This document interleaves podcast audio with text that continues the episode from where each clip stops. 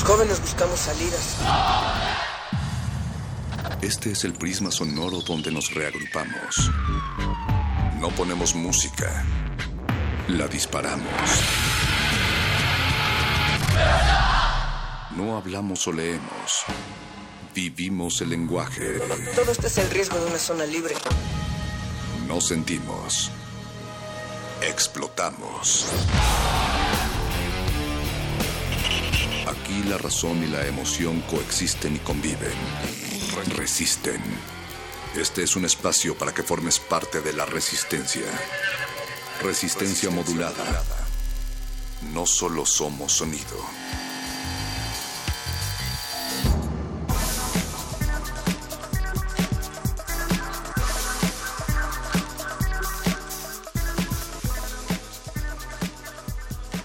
Orejas atentas y bien lubricadas, les damos la bienvenida a este su espacio en donde cada noche les ensalivamos las orejas a través de estos micrófonos de Radio UNAM. Recuerden que Dios y Dios son 4 y 4 y Dios son 96.1 de FM. Resistencia modulada para todas las edades, gente de cabellos largos, cortos y también de todos los colores, ¿por qué no? Para todos los que buscan contactar con el universo y quieren ser canalizados desde ahí. Les recordamos que esta es una coproducción de Radio UNAM conducida por Natalia Luna. Natalia Puma, muy buenas noches. Muy buenas noches, perro muchacho, ¿cómo estás? Bien. Oye, entraste con toda una letanía de palabras que el mago del otro lado del cristal estaba celebrando. Ya también vemos la felicidad y la sonrisa de Memo Tapia en la producción ejecutiva esta noche y el señor Agustín Mulia es un, ese es el público más difícil de complacer, pero también en aquel tercer cristal vemos precisamente a nuestra queridísima Alba de continuidad.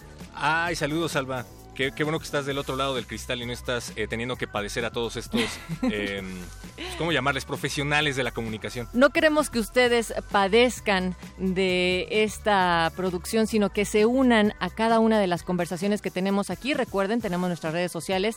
Estamos en Twitter, arroba R modulada, Facebook, Resistencia modulada. Y también está por allá Oscar Sánchez en la asistencia de producción esta noche. Recuerden que también nos pueden escuchar a través de eh, la Matrix en www.resistenciamodulada.com y si en algún momento parece que estamos hablando con un amigo imaginario, pues olvídenlo, estamos hablando justamente con quien está del otro lado de la bocina, es decir, con ustedes o con Memo Tapia, que está en la producción. Queremos que sea con ustedes. Oye, perro, y ahorita que estabas hablando de tantas cosas y a que te dirigías a tanto auditorio, ¿a ti te asusta en ocasiones tu imaginación o tus propios pensamientos? Eh, sí, a veces sí. Pues los muerdelenguas tendrán ese el- como el tema. ¿Cuánto da la imaginación humana para espantarse a sí misma? A ti, a ti querido resistente, ¿qué te asusta? Tus mayores miedos esta noche en Muerde Lenguas, después de esta primera parte donde también tendremos una entrevista con los chicos y chicas de la revista Afluente. Más adelante les platicaremos de esto.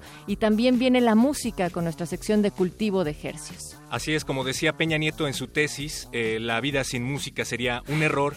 Es por eso que cultivo de ejercios el día eso, de hoy. eso lo sacaste de proverbia o algo así, pero no lo decía Peña Nieto, perro muchacho. Ah, no, o sea que No. se, se voló la frase. Aquí tengo su tesis, te juro que está escrito. ¿Será? Órale. Híjole. No lo creo, otro, eso sería, Otro documento que queda pendiente a revisión. sería algo bastante inverosímil. En fin, como les iba diciendo, en Cultivo de Ejercios, el gordo y el flaco de la música traen esta noche la presencia de Futurista. Se trata de un proyecto de sintetizadores y ritmos cristalinos que esta noche les vienen a remojar las orejas. Y aprovecho para invitarlos el próximo jueves, ya lo saben, es tradición aquí en Resistencia Modulada, nuestros conciertos dobles en Adolfo Prieto número 133, Colonia del Valle, es decir, la sala Julián Carrillo.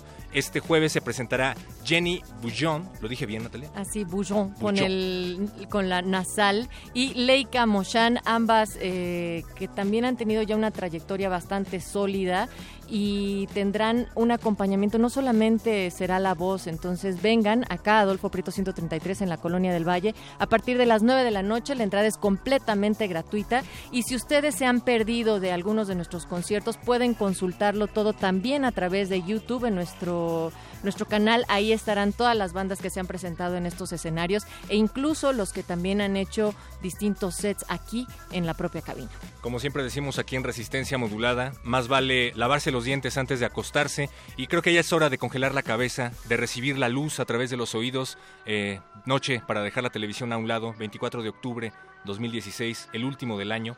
Y así arrancamos la semana con ustedes en Resistencia Modulada. Resistencia modulada. La noche modula. La radio resiste.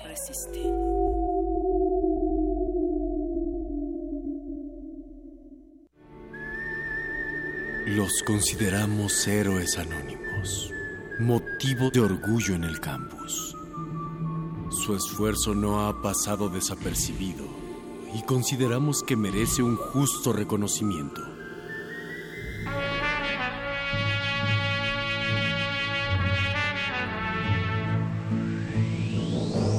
En resistencia modulada, estamos por abrir los micrófonos para ti, que te has esforzado en ser un espíritu que habla por tu raza. La casta puma.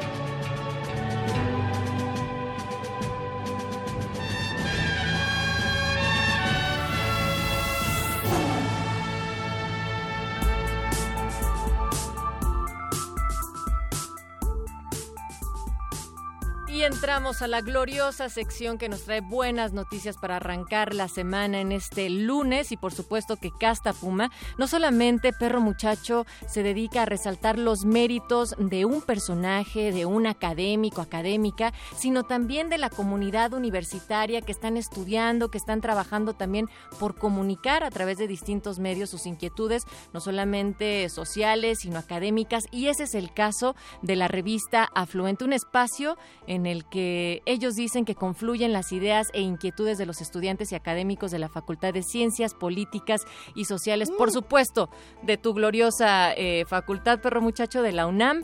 Y tenemos con nosotros aquí en la cabina a María Luisa Arriola, a Rodrigo Osorio y a Mariana Vega, todos ellos parte del Consejo Editorial. ¿Cómo están? Buenas noches. Buenas noches. Buenas noches, muchas gracias por la invitación. Oigan, pues bienvenidos, gracias por venir. Em, así que provienen de la Facultad de Ciencias Políticas y Sociales. ¿eh? Así es, así es. Y díganos qué se siente venir de la mejor facultad de la Dinos UNAM. tú, ah, ¿qué pasó? No sé, no sé. Yo soy de Acatlán, orgullosamente también, pero También. bueno. Oigan, eh, la revista Afluente, ya decía yo que ustedes habían hecho una descripción y la leí, pero cuéntenos cómo ha sido la formación académica que han recibido acá en la facultad cada uno breve y después por qué les atrae eh, formar parte del consejo editorial de Afluente. ¿Quién dijo yo? Así es, pues A bueno, ver, échale, Rodrigo. inicio yo. Eh, bueno, yo soy Rodrigo Osorio, parte del consejo editorial de la revista desde hace ya un par de años y pues por la misma razón ya estoy de salida en el proyecto. Inicialmente yo conocí el proyecto por algunos amigos que fueron de hecho los fundadores del proyecto, del proyecto de la revista y pues me integré hace poco más de, de dos años, perdón, de manera informal se puede decir. Y pues bueno, el interés principal ha sido el gusto primeramente por eh, los proyectos académicos, universitarios y también por tener una iniciativa personal en proyectos editoriales. Vi en la revista de alguna manera la posibilidad de y meterme de lleno de alguna forma en los proyectos y pues aquí estamos. ¿Qué carrera estudias? Yo estudio ciencia política, ciencia política y administración pública, opción ciencia política. Mariana. Eh, yo estoy en Ciencias de la Comunicación en el sistema de universidad abierta. Eh, bueno, justo este semestre nos unimos dos personas de- del sistema abierto. Es un logro que consideramos de la revista Claro. porque pues siempre está esta cuestión de que no se logra integrar el sistema abierto a las actividades académicas. De acuerdo. Y pues es una gran oportunidad para entrar a, a conocer en práctica lo que ves en la escuela, ¿no? Conocer todo el proceso para, para crear una publicación, para difundirla, para administrarla. Es un, bueno, es lo que yo vi en esta en esta revista, ¿no? Además de que eh, plantea el espacio para hablar de tus inquietudes, de, de- bueno, es como el pulso de la facultad, ¿no? De, de pronto pretendemos ser eso, que, que sea como un lugar donde se pueda hablar de todo lo que le va inquietando a la gente que está dentro del ámbito académico, ¿no? Entonces, por acá tenemos a gente de administración, a- por acá tenemos a gente de comunicación y nos falta una persona. Eh, yo igual soy de comunicación. Eso es me todo. interesó, me interesó mucho el proyecto porque es un espacio en donde puedes expresar tus ideas libremente. Eh, lo que nos importa aquí es que no, no se restringen en cuanto a temáticas, sino puedes hablar de lo que sea, cuando sea, mientras tenga como cierto formato, ¿no? Y con el formato me refiero a citas, este, referencias. Muy bien. Ha- Habría que decir tres cosas de Afluente que ustedes podrían aclararle más a la resistencia. Uno, que es una publicación semestral monotemática. Dos, que hay una periodicidad de cuánto pueden permanecer, digamos, siendo parte de las colaboraciones de la revista. Y tres, que aunque existe un recurso destinado para la publicación para un tiraje de más o menos mil ejemplares con unas 80 hojas en aproximación, no intervienen otros consejos ni otras personas en los contenidos. Y esto es lo que sigue haciendo que realmente pueda corresponder a esto que decías, Mariana, que sea un pulso de los propios universitarios. ¿Les gustaría ahondar más en ello? Sí, por supuesto. Eh, bueno, sí, la revista eh, de alguna forma solamente se publica semestralmente con el tiraje de mil ejemplares y pues eh, se ha estado un poco ahondando en la situación de ampliarlo o algo por el estilo. Sin embargo, las políticas de la universidad determinan que solamente es un máximo de mil ejemplares. Y bueno, de alguna manera como esto es un proyecto, podríamos decirlo que un tanto autónomo en cuanto a la cuestión del presupuesto, dado que nosotros no recibimos remuneración alguna ni nada por el estilo, sino simplemente es una actividad que va más allá del ocio, ¿no? De alguna forma va para la formación integral de cada uno, cada una de nosotros.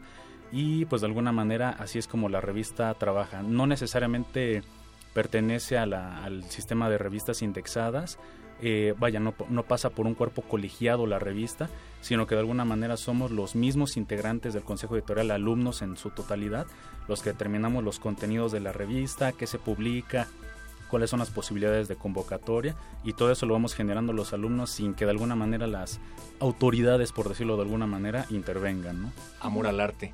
Por y hace, supuesto. hace un momento nos platicaban algo interesante que tiene que ver con la forma a través de la cual eligen sus contenidos. Nos hablaban de que se ha- hace una convocatoria y después se crea la revista monotemática. ¿Cómo es esto?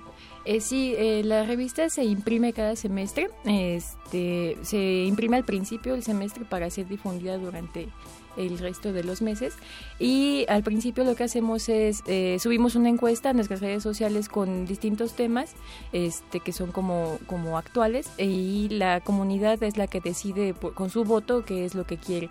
Eh, nosotros abrimos convocatoria por unos meses para que nos manden sus artículos. Este, como decía María Luisa, es, eh, siguiendo determinado formato y siempre con, con rigurosidad académica. Es lo que también nos importa mucho y también colaboramos con, con académicos de la facultad. Eh, hay un espacio para que ellos también escriban y este y bueno tratamos de que sea como la autoridad de o bueno alguien que tenga una gran trayectoria en ese tema para que también eh, se busque que o sea, nosotros como alumnos ensayamos ideas, ¿no? Pero ellos ya tienen como todo un bagaje, entonces se, se retroalimenta una cosa con otra. Es, es decir, finalmente la convocatoria se abre a la comunidad de la facultad y puede escribir quien quiera, quien esté interesado en el tema. Exactamente, a quien quiera.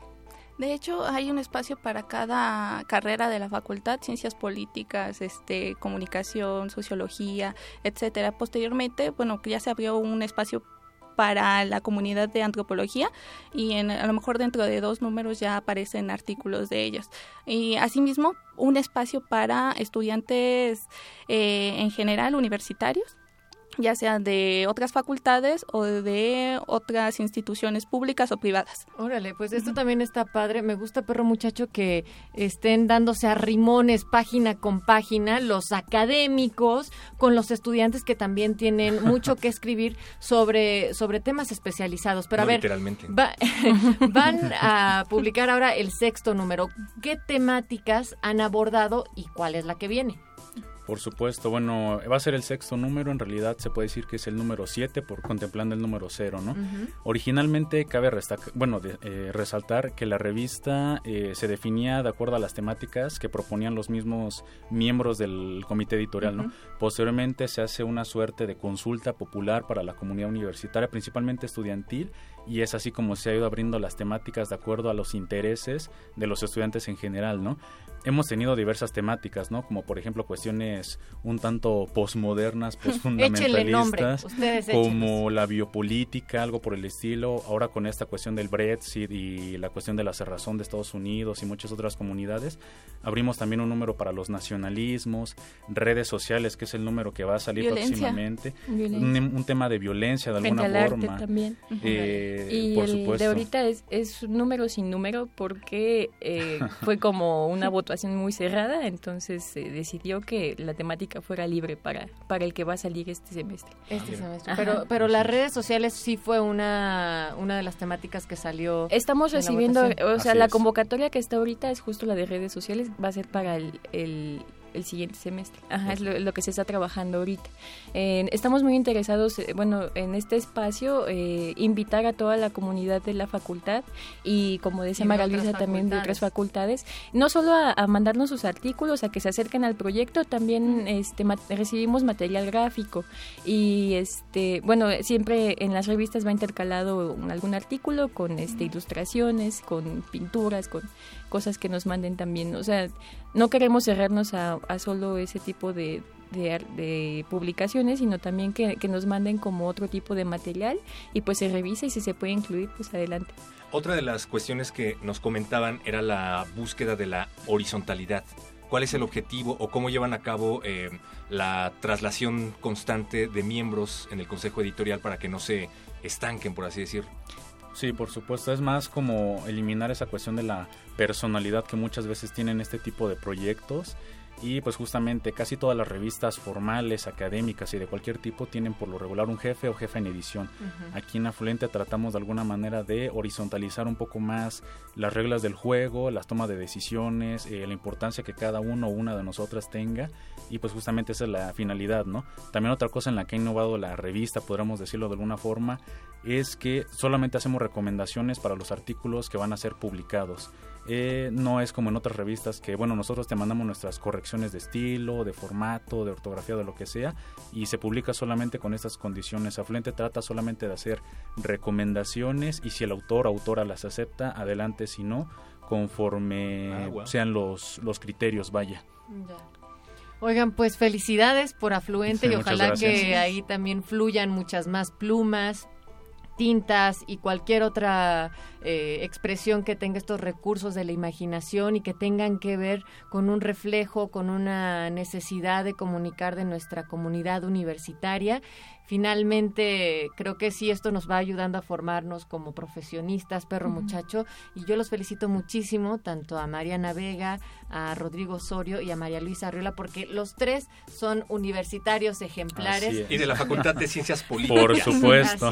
de la revista Afluente y que hoy nos visitan aquí en Casta Puma en Resistencia Modulada. Muchísimas gracias por venir. No, rápidamente dónde pueden consultar la revista en línea, sus redes sociales. Y si tienen oficina en la facultad para que se acerquen. si desean enviarnos algún eh, artículo, es editorial arroba eh, afluenterevista.com y también contamos con una página institucional eh, a través de la cual publicamos cuentos, ensayos, este, artículos o incluso reseñas de algún libro, película. Lo que sea, básicamente. Hoy más que está en la parte de revistas de la facultad, hasta abajo. Ahí estamos junto a las revistas académicas. Redes sociales, este, revista Afluente y en Twitter. Facebook y en Twitter igual revista Afluente y pues básicamente sería todo. Y también bueno todo invitar otra vez a la comunidad que siga escribiendo porque al final del día pues es un proyecto estudiantil. Nosotros solamente coordinamos una pequeña parte. Y muchísimas gracias. No pues a ustedes chequen también nuestras redes. Está en Facebook el link de la revista Afluente y ahí estamos en Resistencia Modulada. Nuevamente muchas gracias y felicidades. No, no al contrario muchísimas gracias, ¿eh? Bueno, pues nosotros vamos a regresar en unos momentos, mi querido perro muchacho, con un festival del arte sonoro, así es que peguen bien la oreja. La música simple y sin pretensiones puede ser hermosa y compleja. A veces, solo la voz es suficiente para llevarnos a lugares lejanos. Este jueves 27 de octubre en la sala Julián Carrillo habrá una presentación doble en vivo a cargo de Jenny Bullón y Leica Mochan. La cita es a las 21 horas. Adolfo Prieto, 133, Colonia del Valle, entrada gratuita. Resistencia Modulada y el Fondo Internacional para la Promoción de la Cultura de la UNESCO te invitan. China, China, China, China, obviamente. Sí. O sea, aunque este país está ¿Tendrá música para poesía? Eh, pues la verdad es que sí nos afecta y afecta a todo el mundo. China es un país que ha crecido muchísimo, lo sabemos en los últimos años, pero que su economía se ha desacelerado. Entonces, esto genera nerviosismo en todo el mundo. Claro, hoy en día lo que produce China se vende a casi todos los países, negrito, negrito, negrito, negrito, como Estados Unidos, por supuesto que es nuestro principal socio comercial, y también a nosotros. Sí, entonces uno de los efectos en México es que hoy el dólar cuesta un poco más que antes, ya lo sentimos, ya lo vimos todos, y eso nos genera muchas inquietudes. Claro, pero no porque sube el dólar, sube el precio de todo lo que las familias consumimos, ¿no? ¿Y quieres saber por qué? Dímelo, por favor, mira. Nuestra economía y esto genera más empleos. Eso es lo que entre los amigos y yo estamos diciendo y también la familia, que lo que pasa con el dólar, que pasa con el dólar, que pasa con el dólar, no tendrá impacto negativo en su economía. A mí me queda muy claro. Ajá. A mí me queda muy claro. Ajá. Seguiremos platicando con ustedes sobre estos temas que a mí la verdad todavía me, es un poquito confuso. Pero si no compras cosas en gabachas, no tiene por qué salirte el dólar. Claro, exacto. Entonces, bueno, pues esto nos va a ayudar para cuidar y proteger la economía familiar, Mira, tú, paradas, tú eres muy hermosa, ¿verdad? Y yo no te voy a faltar ese aspecto, ¿ah? sinceramente. Pero te voy a decir como hombre, no como el pretendiente que estoy diciendo ahorita. Como hombre, cállate los hijos. Como hombre, cállate los hijos. Resistencia modulada. modulada. Resistencia modulada. Resistencia. Resistencia. Resistencia. Resistencia.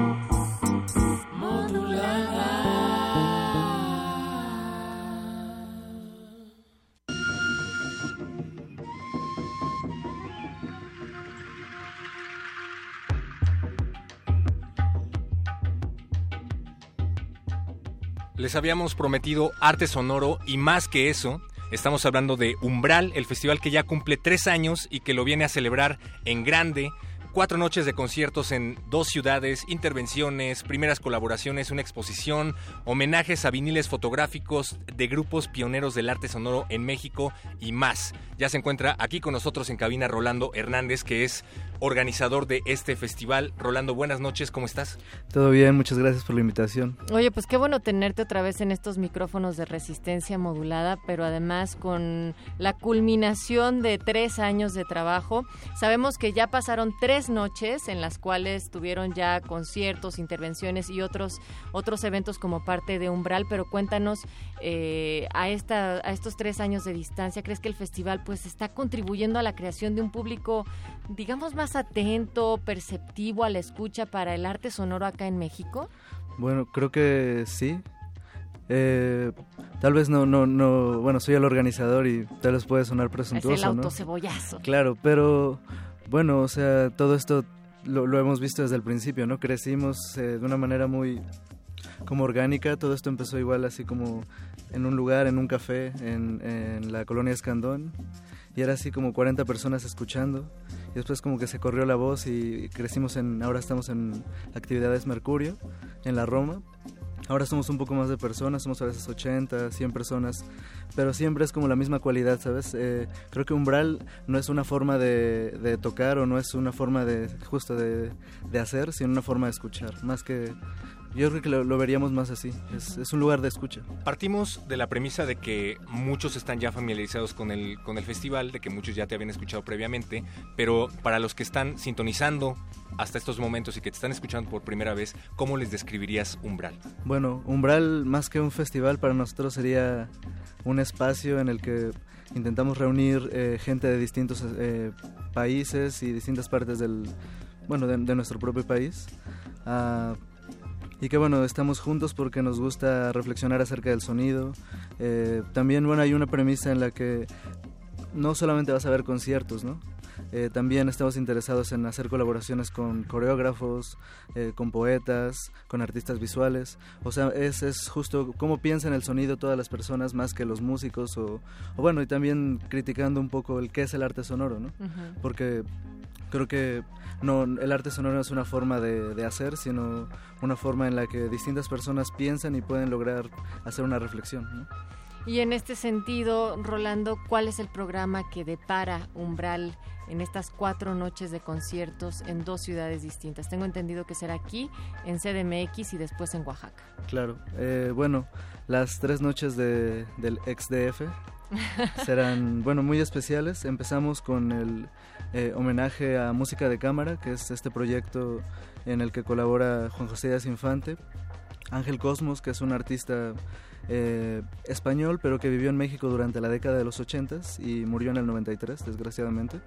Y Arturo Márquez, eh, bueno, este compositor ahora que se dedica más a la música académica. Eh, bueno, ellos tres hicieron este grupo que editó este vinil en el, hace 30 años, en el 86, y tiene la cualidad de partir desde de pensar la partitura como un proyecto visual. Y eh, el, hacer la partitura no significa responder solamente con sonidos, sino con distintos medios. Utilizaron, eh, bueno, lo que ahora entendemos justo como arte multimedia, eh, performance, arte sonoro, música experimental, happening, y pasaban por todo, todo eso, pues sí, por todos esos medios en, un, en una serie de piezas. Así que bueno, la primera noche vamos a, rehacer el, concierto famoso del 85, 30 eh, años, bueno, ahora 31 años después. Sabemos que este tipo de piezas, que este tipo de espacios, pues no la tienen muy fácil en nuestro país.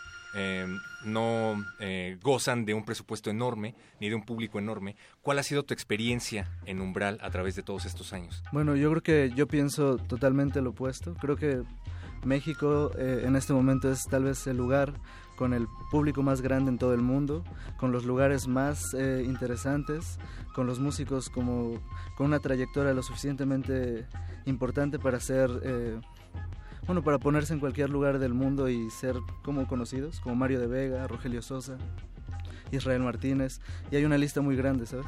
Así que bueno creo que justo Umbral, y no solamente Umbral, sino gentes como Juan José Rivas, Fernando Vigueras, Rogelio Sosa, eh, son como, pues sí, la, eh, la declaración de que sí, México es un lugar muy importante y goza de un, de un espacio, creo que tal vez no, no lo suficientemente reconocido, pero existe. Eh, un lugar importante para la música experimental en este país. Y cada vez más por campos, por conquistar, por oídos también para que estén prestos a esto.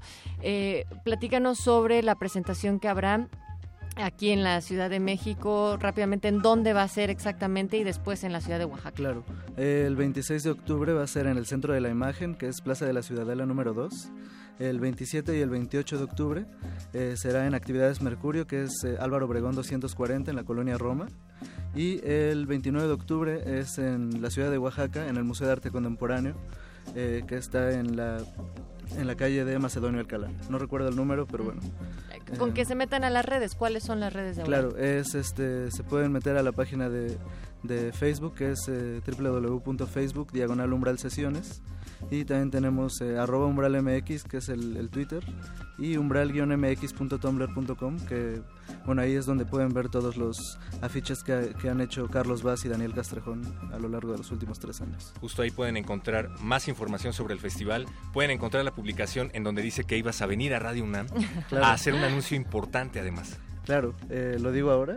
Pues es ahora un Échale. Bueno, eh, del 30 de noviembre al 4 de diciembre, eh, Cortina y yo eh, estamos organizando el primer, ahora sí, festival grande de Umbral, con la ayuda del Museo de Arte Contemporáneo de Oaxaca y tendremos más de 30 artistas de Japón, de Italia, de Ecuador, eh, de Chile, de Estados Unidos, de México. Eh, habrá una exposición muy importante acerca de las obras de sonido del no grupo, un coloquio eh, donde estamos invitando a investigadores que también son artistas que están haciendo justo un trabajo intermedio.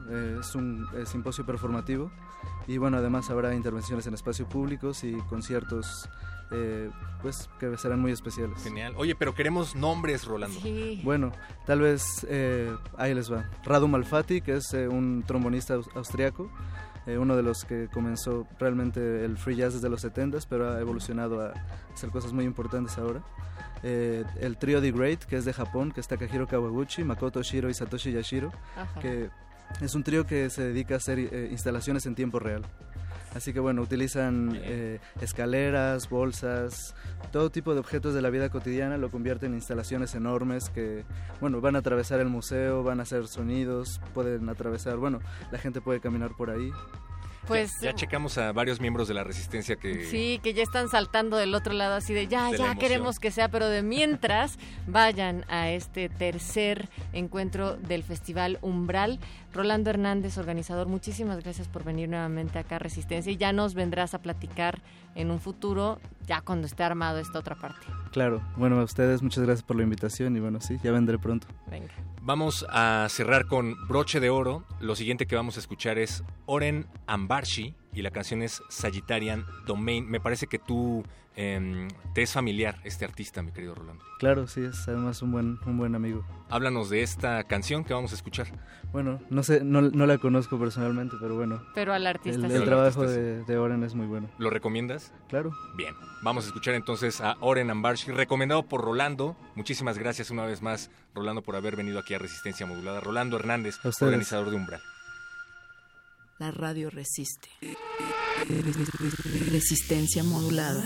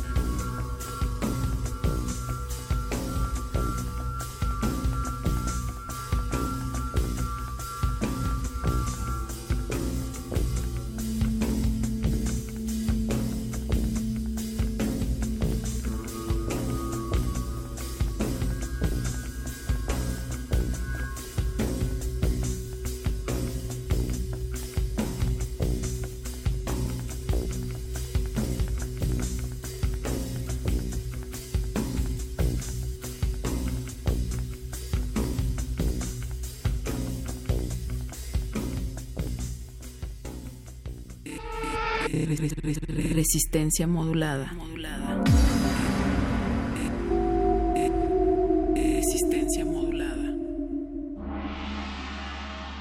Actividad de resistencia número 11. 11.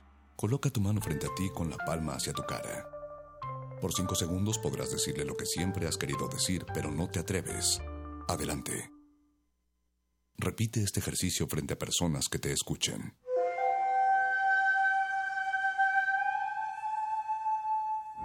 Resistencia modulada. Aquí pasa lo que sea, la gramática y la musa, la interjección más confusa y los chismes de azotea. Somos la múltiple idea, la pista y el detective, la estrofa que no se escribe pero se siente en el hueso.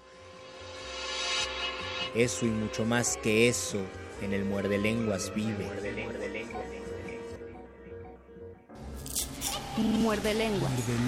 Muerde lenguas.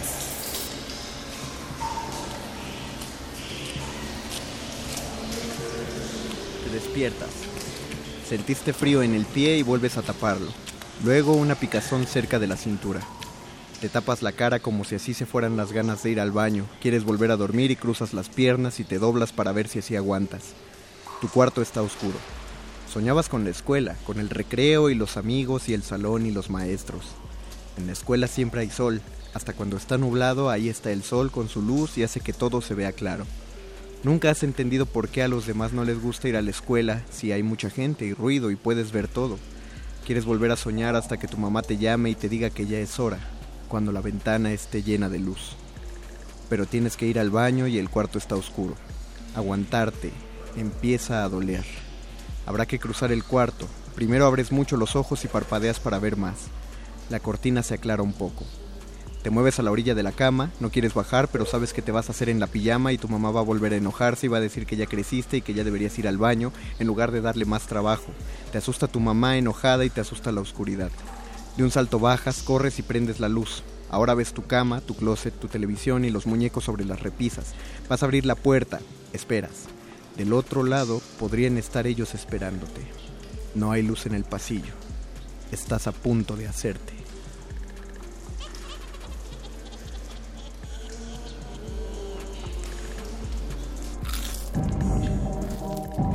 Muerde. Muerde lenguas.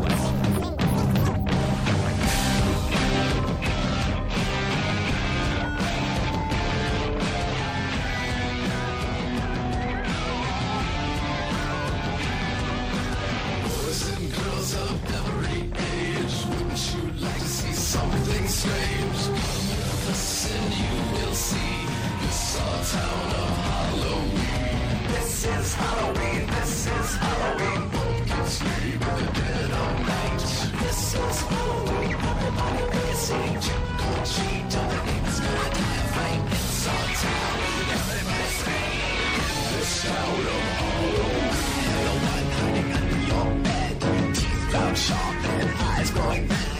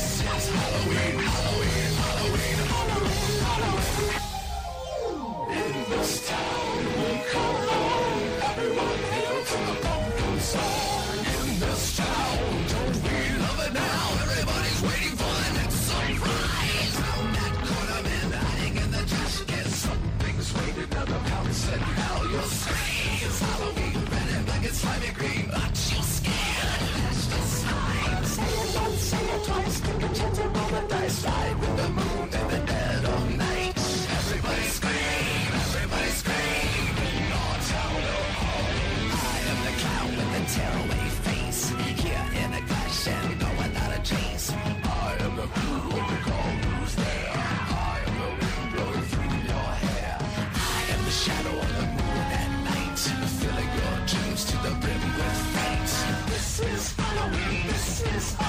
Halloween.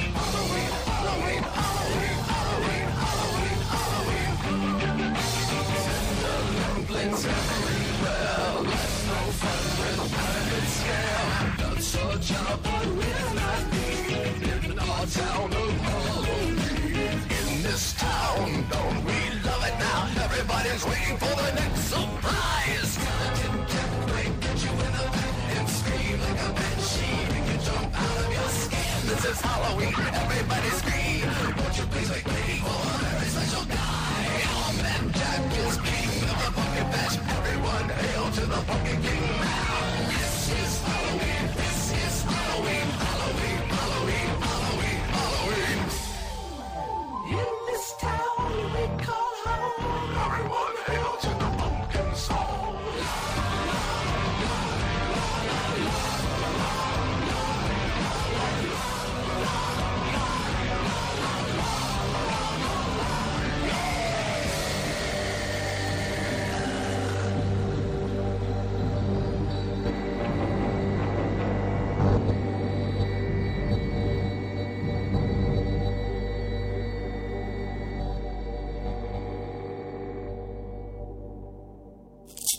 Muerde lenguas. Muerde lenguas. Muerde lenguas.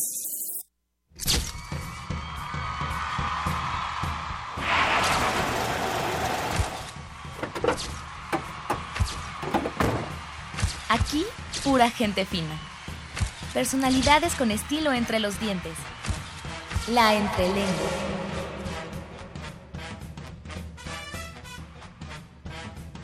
Lunes 24 de octubre, son las 9 de la noche, faltan 14 minutos para que den las 10 de la noche y ya empezó su programa favorito de literatura, galletas y cosas que dan miedo, muerde lenguas dentro de Resistencia Modulada. Les habla en este micrófono el Mago Conde en representación de mi amigo Luis Flores que aparentemente se lo comió el Sarlac del desierto. Estamos por informarles qué va a pasar con él.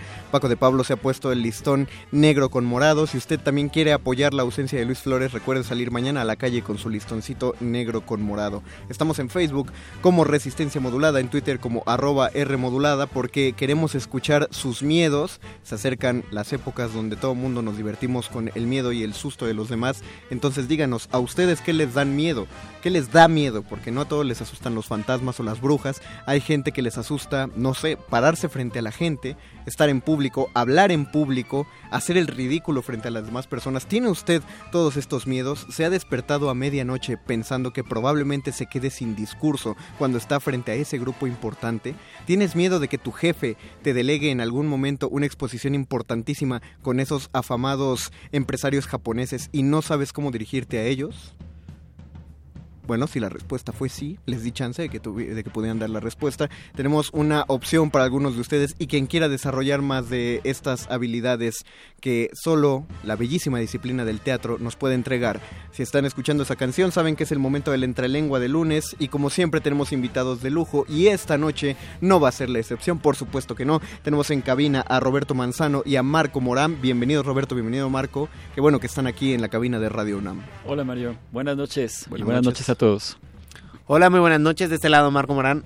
Con gusto de estar aquí. No, no, no, el gusto es nuestro, porque ustedes han venido. Vienen a promocionar el curso sabatino de actuación para no actores, ¿no? Efectivamente. Y aunque se escuche un poco contradictorio, sí, efectivamente, así es, dirigido para no actores. Porque es necesario. Todos, eh, hace poco veía una entrevista de Hugh Jackman en el Actors Studio que decía que todo mundo debía pasar por la formación actoral independientemente de lo que se dedicaran, porque lo habría a entrar a- a- en contacto a uno con su cuerpo, con sus emociones, etcétera. No sé cuál es su objetivo del, del curso sabatino. Y de hecho, no solamente Hugh Jackman, sino Helen Hunt, sino también Jack Nicholson, justamente también teniendo como escenario el Actor Studio, dice que todas las personas que independientemente de su profesión, de su carrera, si se abocaran o si tuvieran un momento para inclinarse, para dar un avistamiento al teatro, seríamos y serían mejores seres humanos. Damas y caballeros, Roberto Manzano hace su trabajo mejor, hace mi trabajo mejor que yo, así que dejo la cabina para que él, él pueda dar la información completa. no, no, no, adelante. No, no es mi objetivo, pero no.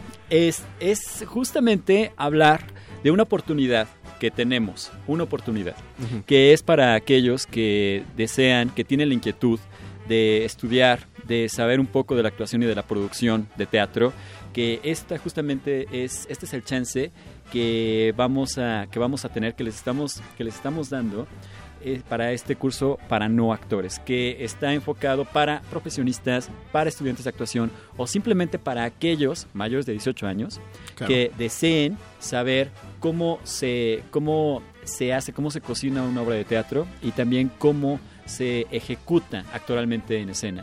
Un servidor y mi socio Marco Morán, que tiene toda la experiencia del mundo en cuanto al trabajo y el quehacer de producción, ya que es el stage manager de nada más y nada menos que del Hombre de la Mancha, va a justamente a llevar esta parte de producción. Y vamos a empezar este sábado 29 a las 10 de la mañana Mm. con 12 sesiones de 10 de la mañana a 1.30 de la tarde. Es un horario muy cómodo, muy generoso. Lo es. Para que puedan darse una vuelta, para que, no, es, es más, para que vayan, para que se queden y que, como lo mencioné hace un momento, es una oportunidad justamente que estamos, que estamos dando para que se pueda, se pueda abrir esta posibilidad para que puedan encontrar un camino de saber más allá, como dirían los gringos, out of the box, de saber qué es lo que, qué es lo que pasa justamente con el trabajo actoral, que también queremos que tengan herramientas para para lo que ellos hacen que no necesariamente tiene que ver con el mundo de la actuación, que puede ser la voz, puede ser la expresión corporal, puede ser el- el- la proyección y que pues, son finalmente herramientas que les pueden que les pueden ser muy útiles para lo que puedan hacer ellos de lunes a viernes, ¿no? Pero a ver, Marco, Roberto dice que, que tú vas a hablar acerca de la producción teatral. ¿Qué no acaso simplemente es aprenderse los textos y ya? Y, y te van a regalar un teatro de repente. ya vas a, va a haber mil personas aplaudiéndote. ¿No es así, Marco? La- Híjole, ese es el ideal que te cosechan desde chiquito, pero no. En las películas. En las películas y en la fantasía de las mamás que realmente no saben y quieren que su hijo salga en el festival de la escuela. Claro. Pero no, realmente el libreto es lo de menos. O sea, a fin de cuentas, Sí. todo lo que conlleva una obra de teatro o una producción teatral está más allá. El aplauso se lo llevan unos cuantos cuando realmente el- la mano de obra dura la hacemos muchas personas que siempre estamos vestidas de negro atrás de las de las telas que ustedes ven que son llamadas piernas para nosotros. Y pues obviamente es un trabajo que conlleva muchas cosas, porque el actor sí se tiene que eh, concientizar de lo que el personaje está sintiendo y de lo que la, en ese momento está envolviendo a la historia, pero pues sí hay una luz que te tiene que iluminar y que si no te paras donde pusieron esa luz, por mucho que tu sentimiento y tu, y tu expresión facial sea la correcta, pues No no, te sirve vas a ver. nada, ¿no? O que no portes el vestuario con la forma que tiene que ser Que no entre el tracatiempo. que no entre el tracatiempo o otra cosa, ¿no? De que a ti como actor te toca mover la escenografía. Ajá, claro. Esos también son elementos luego bien importantes que los actores dicen, ¿yo por qué? Si hay gente de tramoya. Pues papá, porque el director dijo que es momento de que tú puedas estar en escena ejecutando otras actividades y que el personaje te lleva pues justamente de una manera lineal y directa para que la historia se cuente como el director quiere. aprovechemos este momento para que la gente sea consciente de que la próxima vez que vaya al teatro se den 30 segundos de más para leer todos los nombres que están en el programa de mano, que no son directamente los nombres del elenco, vean a toda esa cantidad de personas. Lo mismo si van al cine, si se saltan a toda la gente que aparece en los créditos finales, no, no sean desagradecidos. Toda esa gente llevó la película de la escena y lo mismo pasa en el teatro. Toda la gente del programa de mano hizo ese gran espectáculo que pudieron eh, disfrutar. Entonces va a ser todos los sábados. ¿Dónde, dónde van a ser?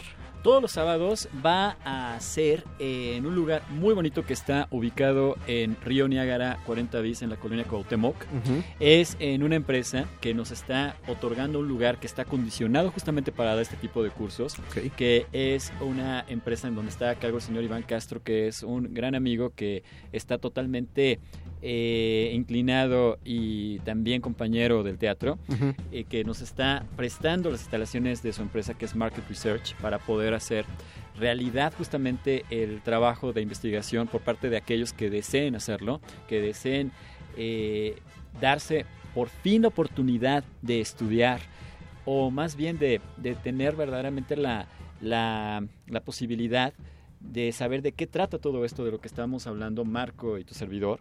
Ahora, sí es algo que, que es recurrente, ¿no? Nos dicen, por ejemplo, que esto es un hobby. Cuando nosotros estudiamos por vez primera esto, nos dicen que es un hobby. No es un hobby, es una profesión. Nuestra intención es justamente es direccionar y hacer conciencia a aquellos que si quieren hacerlo, que de verdad les va a resultar algo maravilloso, que les va a gustar y que también en el camino se van a encontrar con muchas verdades ocultas Claro. acerca de este trabajo, ¿no? Y que inclusive no es nuestra primera vez que hacemos este curso, ya anteriormente hemos hecho talleres justamente también de la misma naturaleza y que han terminado justamente en montajes muy exitosos como el que hoy por hoy tenemos que justamente derivó de la misma de la misma intención de hacer un curso para no actores. Y tenemos una obra maravillosa y emblemática que es La cantante calva, que se está presentando actualmente en la sala Marlowe este último jueves a las 8.30 de la noche. Y justamente fue de esto mismo, de, de hacer un taller para no actores, justamente. Y que, pues vaya, independientemente de que más allá, algo dice Marco, no nos, no nos ven, pero son, somos, eh, somos nosotros los que estamos In- haciendo lo posible. indirectamente los ven, o sea, porque están viendo el vestuario, están viendo las luces, bueno, están viendo el montaje, Entonces, de algún modo ese trabajo se ve, del mismo modo que cuando escuchan la radio, no están oyendo solo al locutor, están oyendo al operador, están oyendo al operador de APC, al productor que están trabajando dentro de todo esto. Eh, quiero que se vuelva a mencionar esto. Los, los jueves en la sala Marlowe se está presentando el montaje resultado de un curso anterior. Exactamente, que es, es- este va a ser la última función. De hecho, Ah, tuvimos este una jueves. temporada muy bonita, que también ese es, ese es otro tema. Las temporadas no se, no, no existen, no sobreviven por, por, por milagro ni por obra divina. O sea, verdaderamente es un trabajo que, que sí se da y sigue por la publicidad de boca en boca, que es la más fuerte. Sí. Es este jueves la última función a las 8.30 de la noche en Sala Marlow, en Juan Escute 126, en la Colonia Condesa. Colonia Condesa. Eso es la función. Si usted, querido Muerde Escucha, está interesado eh, o interesada en tomar el curso sabatino para no actores, eso van- va a haber 12 sesiones empezando por este sábado. Efectivamente. Son de 10 de la mañana a una y 30, media. A una. 30, exacto. Es en Río, Na- Río Niágara, número Ni- 40. Río Niágara, 40 bis, Colonia Casi- Cuauhtémoc. es casi esquina con Río Pánuco. Efectivamente, está atrás del, del Cine Policiana. Ahí es muy, muy fácil de llegar. Está el Metro Sevilla. Metro Sevilla. Metro Sevilla, que pues puede llegar caminando y de hecho es un lugar también muy coqueto para salir, comer, almorzar. Está perfectamente centrado y de verdad que tenemos la suerte de poder contar con estas instalaciones para poder para poderlo hacer vivo. E insisto, también el objetivo de hacer este curso es de que haya un resultado también en escena, Claro. en, un, en un suelo profesional y créanos que no somos para nada independientemente de que no, que no nos vean, somos, somos eh, personas que estamos muy versadas en lo que hacemos. Tanto el señor Morán, que sí tiene toda la experiencia del mundo como stage manager, y no solamente en El Hombre de la Mancha, sino como en Annie y también en Los Locos Adams, o sea que son producciones grandiosas. Y tu servidor, pues, ahora sí que pues tengo la suerte de trabajar con Fela Fábregas, que es una de las de verdad una de las empresarias más grandes y también he tenido la oportunidad de aprender muchísimo y también trabajar aún con el señor Jorge Ortiz de Pinero. Más de 10 años de experiencia te respaldan. De hecho, 12. Ah, mira. Qué, qué- qué precisión. No, no estamos hablando con, con gente improvisada, es la oportunidad de probar. Y de hecho, Marco y Roberto se portan tan, tan magnánimos para, para que ustedes eh, se les antoje entrar a este curso, que pueden ir a una, a una clase muestra. muestra este sábado, la primer clase, nada más, no, no se metan a medio curso porque interrumpen el proceso creativo. No, y no solo interrumpen el proceso creativo, o sea, ellos no tendrían como toda esta Claro. evolución y este crecimiento, ¿no? Porque, pues bien se dice que el actor puede interpretar o hacer cualquier profesión, ¿no? En alguna obra. Pero todas las profesiones en algún momento de la vida son actores. ¿A quién no le ha tocado pararse y tener una exposición enfrente de sus empleados o de algún cliente que es importante para cerrar una negociación o simplemente, ¿no? En situaciones donde tienes que negociar con la señorita que te está atendiendo en taquilla. Por supuesto. Y pues tienes que ejecutar, pues como actor, ¿no? Con una corporalidad correcta, una forma de hablar adecuada, saber controlar tus timbres, tus formas. Y pues todo esto, pues en este curso les va a ayudar para que en su vida diaria puedan pues también ejecutar de manera correcta cosas que a lo mejor han hecho mal. Simplemente para ser más humano, como lo decía Claro. Roberto, uno lo ayuda a encontrar cosas dentro de sí mismo. O inclusive aquellos que quieren desear, que, que quieren y desean estudiar actuación, que se que vean exactamente de qué trata. Exactamente. Porque hay muchas personas que dicen, bueno, yo quiero ser actriz. Ok, sí, sí, hija. ¿De qué? Pero, ¿De qué? ¿De televisión? ¿De qué modo? ¿De cine? De- o sea, ¿en qué, ¿en qué mood te quieres posicionar? ¿no? Claro. Y van a conocer su cuerpo, ¿eh? Porque, híjole, luego hay ejercicios de actividades que se ven muy sencillitas, pero pues de estar sentado un rato moviendo solamente el dedo pulgar, te genera una conciencia corporal y muchas este, cuestiones que cambian en tu manera de ser y de actuar. Hay músculos en su cuerpo que no saben que existen y hay emociones que ustedes no saben que tienen. Les recuerdo que empieza este sábado a partir de las 10 de la mañana en Río Niágara, número 40 bis, casi esquina con Río Pánuco en la colonia Cuauhtémoc. Mientras tanto agradezco a Marco Morán y a Roberto Manzano el haber estado esta noche aquí en Muerde Lenguas. ¿Te puedo dejar el contacto? Por supuesto, Mira, por supuesto. es- nos pueden buscar en la página de Facebook que es Imagina Luz Producciones, tal cual. Imagina Luz Producciones. Y nos pueden mandar un WhatsApp al 5513 570732 5513 570732 para cualquier pregunta, para cualquier duda. Y pues agradezco muchísimo a nuestra community manager Alondra Montero por esta entrevista y a ti, por supuesto, María. Tú. No, gracias por estar aquí. Vamos a un corte y regresamos. Visita descargacultura.unam y escucha lo nuevo que tenemos para ti. Ya puedes escuchar el texto El atentado de José Fuentes Mares. Al siguiente día, en la Ciudad de México, varias mujeres y hombres llorosos entraban y salían de las demarcaciones policíacas, pero nadie informaba de los conspiradores. Estrenos. Diviértete con los diferentes topes de la Ciudad de México en voz de Julio Trujillo. Tope espectro. Carece de pintura y de noche es sencillamente indetectable. Todo esto y mucho más en www.descargacultura.unam.mx. Los rostros detrás de la página, de la mano de, sus, lectores. Conoce la visión que los artistas del boceto tienen acerca de los artistas del manuscrito en la exposición de Obras participantes en el cuarto concurso de retrato Autores UNAM, expuestas en el vestíbulo del Centro Cultural Universitario Tlatelolco. del 28 de octubre al 27 de noviembre de 2016. La entrada es libre. Invitan la Coordinación de Difusión Cultural UNAM a través de la Dirección General de Publicaciones y Fomento Editorial y el Centro Cultural Universitario Tlatelolco.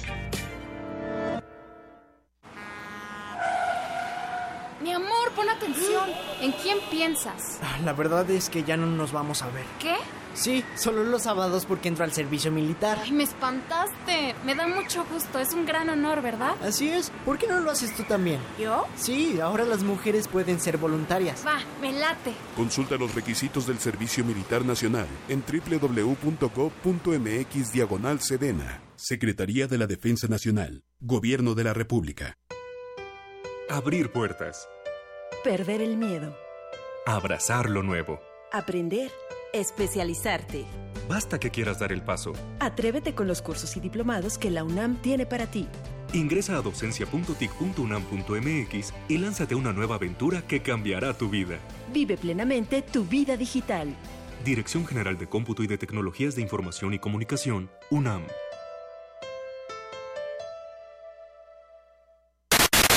Radio UNAM 860 de amplitud modulada lo invita a mantener la sintonía compartida con el 96.1 de FM. A continuación, resistencia modulada. Turn it up. Turn, turn, turn, turn, it up. Muerde, muerde, muerde. Muerde lenguas, muerde lenguas.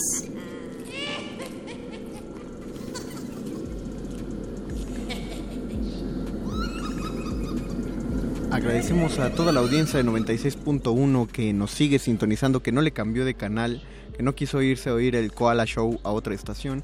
Y agradecemos también a la gente de, del 860 de AM, que no, señores, no está fallando su radio, no, dama, no estamos tratando de hackear su aparato radiofónico, sino que se ha enlazado usted con la hermana frecuencia de Radio UNAM. Están oyendo Muerde Lenguas en resistencia modulada. Volvemos a agradecer a nuestros invitados que estuvieron en Entrelengua, Roberto Manzano y Marco Morán. Eh, si a alguien se le fue el dato por ahí, porque nuestro siempre amable de corte de RTC cayó en el momento en que damos las redes. Si necesitan más información, este taller de actuación para no actores, pueden encontrar la información en el Facebook de Imagina Luz Producciones. Me voy a encargar de, colocar ese la página de Facebook en nuestro Facebook de Resistencia Modulada y también hay un número de WhatsApp si quieren pedir informes acerca del curso. Entonces, lo diré dos veces, estoy avisando que lo voy a decir para que les dé tiempo de desbloquear el teléfono, sacar el teclado y empezar a anotar el 55 13 57 07 32. 55 13 57 07 32. Esto es para el curso de actuación para no actores. Eh, les está hablando el Mago Conde desde aquí. Estoy solo. Eh, me da un poco de miedo el hecho de que eh, Luis Flores quizá en un encuentro con el Sarlacc del desierto, no, no sé exactamente qué ocurre, quizá haciendo una autoexploración personal a base de galletas Oreo y poemas, eh, se ha quedado en algún viaje en alguna otra latitud del país. Pero estamos en el programa de literatura hablando acerca de nuestros miedos más profundos, de qué cosas los asustan, sobre todo porque son las fechas en las que todo empieza a, a, tener que ver con el, con el miedo. Alguien nos escribió en Facebook que lo que más miedo le da es el fin del semestre No sé si, sea miedo en sí lo que te causa, amigo. Eh, es, es estrés. Definitivamente lo que causa un fin de semestre, un cierre de ciclo es estrés. Pero sí sería bueno que nos cuestionáramos por qué en estas fechas inmediatamente lo relacionamos con el miedo cuando nuestra celebración, porque es una celebración finalmente mexicana, va encaminado hacia otra cosa.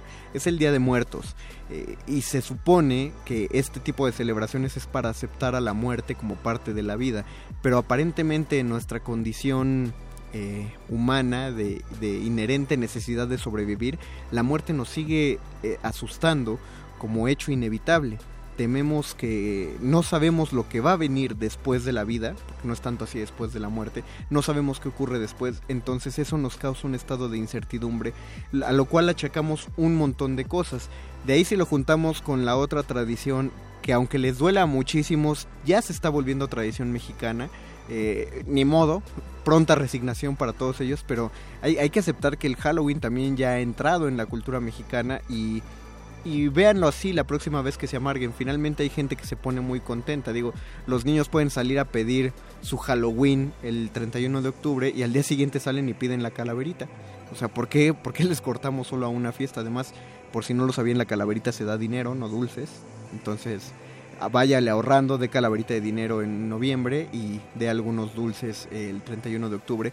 Eh, la fiesta de All Hallows Eve, o sea, toda la fiesta de todos los espíritus, que tiene que ver, según la tradición eh, británica, porque son, son los británicos los que lo traducen a Estados Unidos, es un momento en el que las barreras entre este mundo y llamémoslo, por decirlo muy, muy burdo, el mundo sobrenatural, las barreras se vuelven más delgadas y entonces toda clase de, de entidades que viven en ese otro mundo pueden acercarse al, mundo natural, al mundo terrenal. Lo que vuelve a ser la pregunta, y yo hago esa pregunta porque en unos segundos se va a unir a mí el doctor Arqueles, porque lo voy a llamar porque me da miedo estar aquí solo. Eh, ¿Por qué esas entidades de otro mundo necesariamente tendrían que generarnos miedo? ¿Por qué tendríamos que pensar que estas otras entidades son entidades negativas? ¿Por qué lo relacionamos con eso? Lo entiendo en el sentido de que, por ejemplo, la Noche de Brujas, como, como lo tradujeron por un tiempo aquí en México, tiene que ver con que las brujas hacen aquelarres, por lo tanto dependen de potencias demoníacas, y sí, eh, la, las fuerzas del infierno siempre son una negativa, así, así lo plantea la religión, entonces ahí sí el susto tiene razones de ser. Pero ¿por qué todo lo demás? ¿Por qué escogemos justamente las fechas en que vamos a celebrar a, la muerte, las fechas donde nos vamos a enfrentar a, la, a lo inevitable de la vida? ¿Por qué nos generan este, estos miedos que luego poco tienen que ver con la muerte? Piensen las últimas películas de terror, eh, ya poco tienen que ver, por ejemplo, con asesinos. Hay, hay una tendencia que se puede revisar, sobre todo en las películas. Cuando se empiezan a, a volver populares en Estados Unidos, Viernes 13, Pesadilla en la calle del infierno, eh, la misma Halloween, todas eh, tratan acerca de asesinos slash entidades sobrenaturales, pero finalmente son asesinos, es decir, es, es una entidad que sí te, te, pues te mata directamente. Las películas más recientes tienen poco que ver con que una entidad acabe con tu vida. Más bien eh, se buscan a, miedos más profundos. Se me ocurre, por ejemplo, esta película que causó mucho furor porque está muy bien hecha de, eh, de James Wan que se llama Insidious. Eh, el miedo que causó fue porque se trata de entidades que roban tu cuerpo, suplantan tu alma en tu cuerpo y entonces tu alma queda perdida en un mundo de oscuridad. Ya no estamos hablando de muerte en sí, se está hablando de algo prolongado más allá de la vida. Pero ¿qué es eso que nos da miedo? Quiero que nos lo conteste el doctor.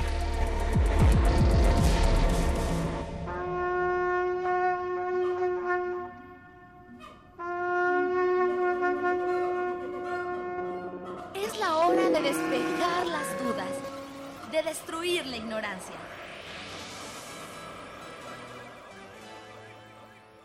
Es la hora de la iluminación con el doctor Arqueles.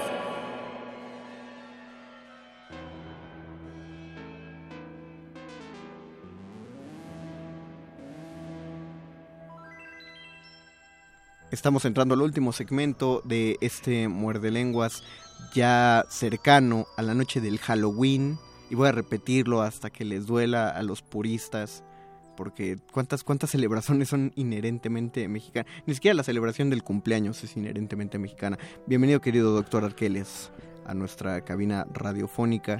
Me da, me da gusto que esté aquí con nosotros. Un placer. Estoy esperando Un placer, que... Mario.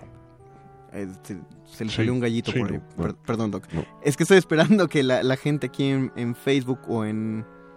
No les voy a mentir, no puedo checar el Twitter porque no tengo la contraseña de Twitter. Eh, alguien La tiene Luis generalmente. La tiene Luis generalmente. Ve- Saludos a Luis. Saludos a Luis. Ve cómo somos, él y yo somos uno mismo, wow. Nos, complementamos. sí, somos se complementan. Son, son media, media naranja uno del otro. Creo, Doc, ¿por qué eh, hay, hay alguna razón mm, distinta al desconocimiento de la muerte que nos hace relacionar eh, estas fechas con el miedo? Finalmente, parece ser que el asunto con el miedo, Mario, es bastante curioso porque tiene que ver de una manera muy particular con el tiempo. Eh, esta es mi manera de responder a tu pregunta, porque todas estas cosas eh, sobrenaturales, desencarnadas y demás que nosotros imaginamos, generalmente refieren o generan, por un lado, una sensación de regresar al pasado o de recordar alguna especie de momento o persona que nos causó miedo, o, por el otro lado, la expectativa del peligro.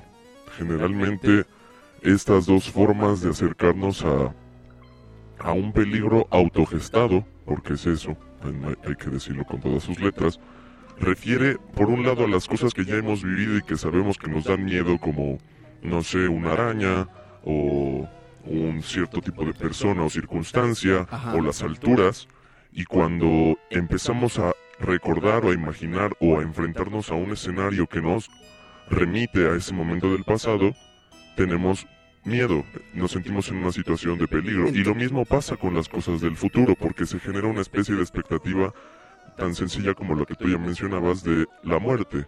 Tenemos sea, miedo ansiedad. a morir. Una ansiedad, Pero exactamente, quiere esa es la decir que palabra to- adecuada. Quiere decir que todos nuestros miedos tienen una raíz en un trauma, generalmente un trauma, pues no sé si infantil, pero del pasado. Esa sería tal vez una de las explicaciones más comunes para, Yo entendería, para este asunto. yo entendería, por ejemplo, la gente que le da miedo amar, porque hay gente que le da miedo, tal cual, no, no es que sean apáticas, les da miedo amar por una experiencia pasada. Eh, nos envía Alejandro Rodríguez un chiste, dice, a él le da miedo trabajar de payasito en Ciudad Neza y que le disparen. Pues sí, los payasitos lo atienen. Eh, eh, y fíjese, Doc, que eso fue un, un caso muy cierto a raíz del fenómeno de los payasos, que, de los payasos aterradores que vino de Estados Unidos y llega a México eh, como, como mago. Tengo muchos amigos payasos y dicen que las contrataciones de payasos se fueron a pique. Sí, ha- hace dos, tres semanas eh, ya hay fiestas infantiles que no quieren saber nada de payasos, lo relacionan mucho, como que se potenció el miedo a los payasos. Y esa sería otra pregunta, ¿por qué les dan miedo a los payasos?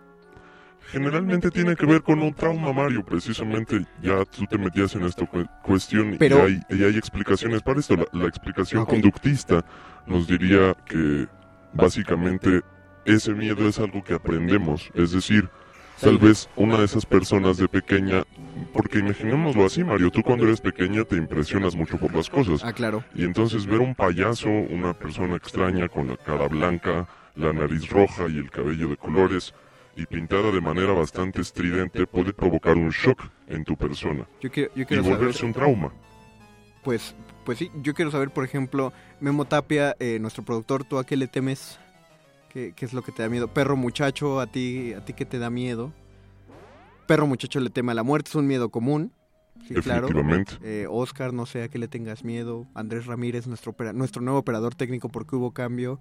Ah, eh, Oscar, eh, no, Andrés Ramírez le tiene miedo a Duarte. Sí, todo, todo mundo que trabaje en, en la comunicación le tiene miedo a Duarte en algún momento. A la oscuridad en lugares desconocidos, por supuesto. Porque, eh, pero parte de lo mismo, ¿no? Es un desconocimiento, pero ¿qué clase de trauma saldría ahí?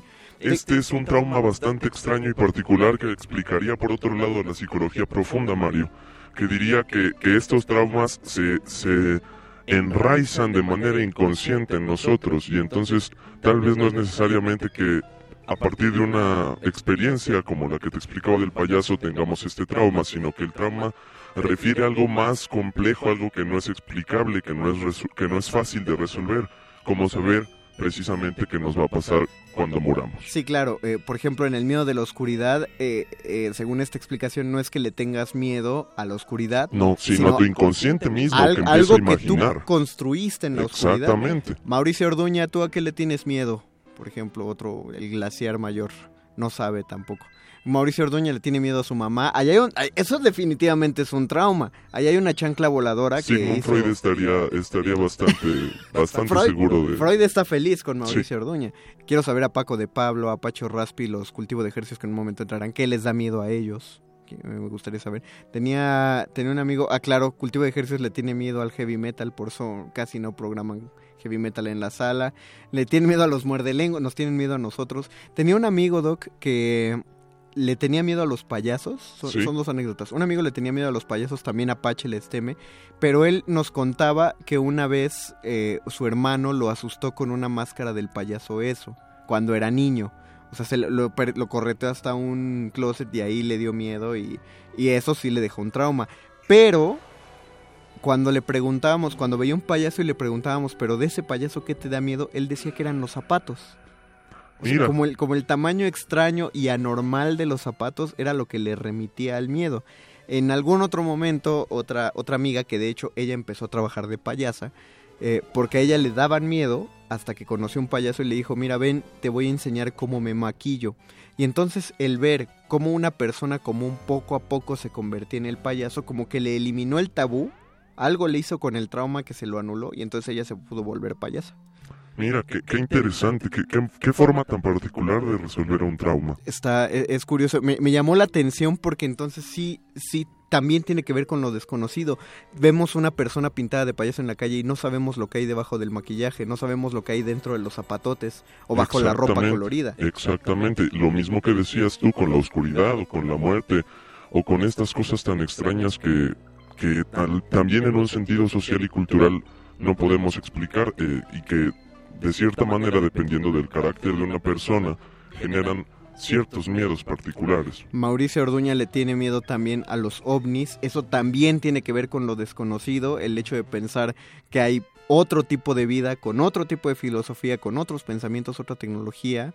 Pues a qué nos remite ustedes, por favor, díganos a qué le tienen miedo y sobre todo compártanos sus relatos de terror favoritos, ya sea propios o de escritores reconocidos. Si son propios, mucho mejor.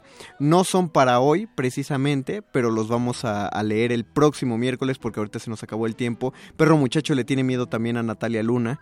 Eh, yo también le tengo miedo de pronto a Natalia Luna. Natalia Luna, si estás por ahí, perdónanos, pero hemos tenido pesadillas con, contigo. Te queremos mucho, pero pero sí hay, hay algo de trauma infantil. Yo creo que de niño me mordió una pequeña Natalia en algún momento de mi vida. Compártanos ustedes sus relatos de miedo. Van a ser para el próximo miércoles. Recuerden que Muerde Lenguas el miércoles es a las diez y media de la noche y se va a poner spooky el asunto.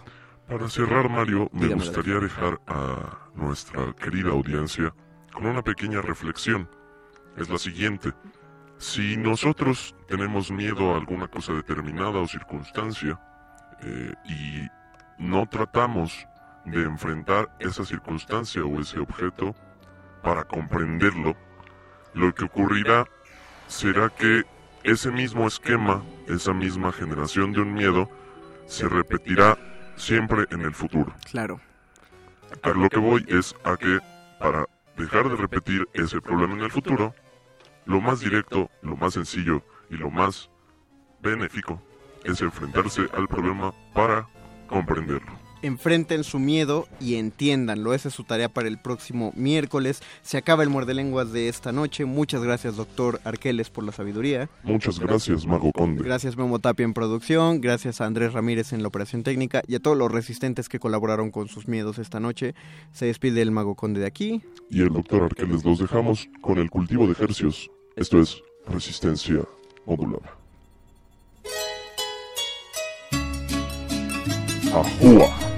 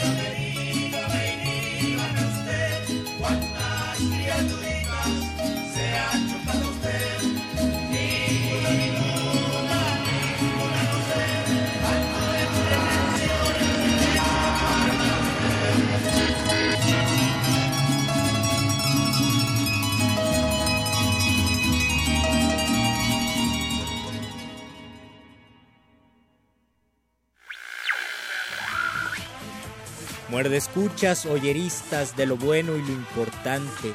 Sintonicen el cuadrante, mantengan sus lenguas listas.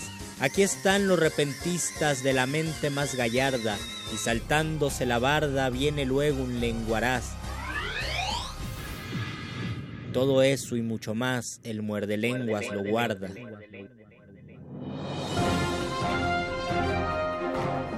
Esto es un corte informativo para la resistencia. La nota nostra.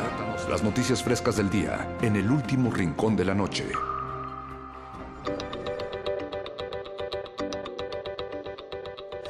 La tendencia de disfrazarse de payasos para salir a atemorizar las calles en estas fechas ha quedado en el pasado. Ahora las autoridades advierten a la población mexicana de nuevos grupos que salen por las noches disfrazados con botargas de Javier Duarte.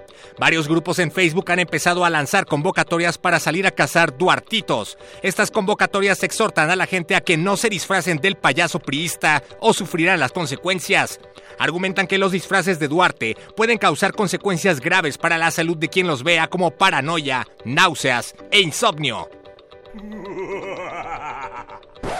La Rosa de Guadalupe lo hizo otra vez. Esta vez el programa juvenil que mezcla lo espiritual con la diversión llevó a la pantalla chica el caso Lady Coralina, la historia de la chica que se convirtió en tendencia en redes tras difundirse un video de su despedida de soltera. El programa que ya una vez advirtió sobre los peligros de jugar Pokémon Go, anunció que lo siguiente será hacer un capítulo de La Rosa de Guadalupe, en donde se hable sobre los peligros de ver capítulos de La Rosa de Guadalupe. Toda la temporada disponible próximamente en Blim. Apiádate, Señor. Dos miembros del colectivo de hackers que la semana pasada descontroló Internet al derrumbar sitios como Twitter y Spotify declararon que todo se trató de un error cuando ambos intentaron hacer sus facturas en el sitio del SAT al mismo tiempo. Los hackers que prefirieron permanecer en el anonimato afirman que lo único que hicieron fue entrar al sitio de la Secretaría de Hacienda con una versión actualizada de Internet Explorer y que de pronto todo se vino abajo. Sabíamos que algo andaba mal cuando el Java cargó sin problemas, declaró uno de ellos. El secretario de Hacienda se limitó a decir que lo bueno casi no se cuenta, pero cuenta mucho. La compañía Samsung es investigada por las autoridades estadounidenses por terrorismo. Debido a los constantes casos de celulares Galaxy que han explotado en los últimos meses, la compañía decidió detener su producción. Sin embargo, las autoridades sospechan de sus posibles vínculos con grupos criminales. Las personas que sean sorprendidas con uno de estos aparatos serán consignadas e investigadas. Los teléfonos son ya considerados armas peligrosas debido a su explosividad y a que son muy difíciles de detectar. Samsung, una explosión de comunicación en tus oídos.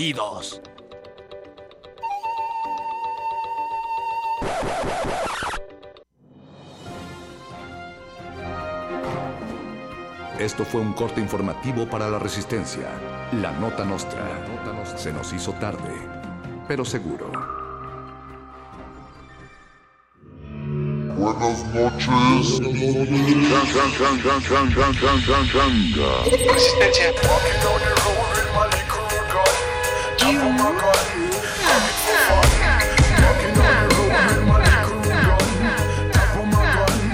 Resistencia. Ay, mire, yo a usted lo conozco. Se cree el don Juan del barrio, ¿no? Resistencia. Se cree el don Juan del barrio, ¿no? Hola, ¿qué tal? Les habla el Rey de Reyes. Sí, escucharon bien. El Rey de Reyes, mejor ¿Qué? conocido en todo Nunca. México. ¿Y qué quiere? No, nunca. Mis spots me dicen la resistencia. Resistencia. Mis spots me dicen la resistencia. Resistencia. Resistencia. Resistencia. Resistencia. Resistencia. Mis spots me dicen la resistencia. Resistencia. Resistencia. Resistencia. Mis spots me dicen la resistencia. Mis spots me dicen la resistencia.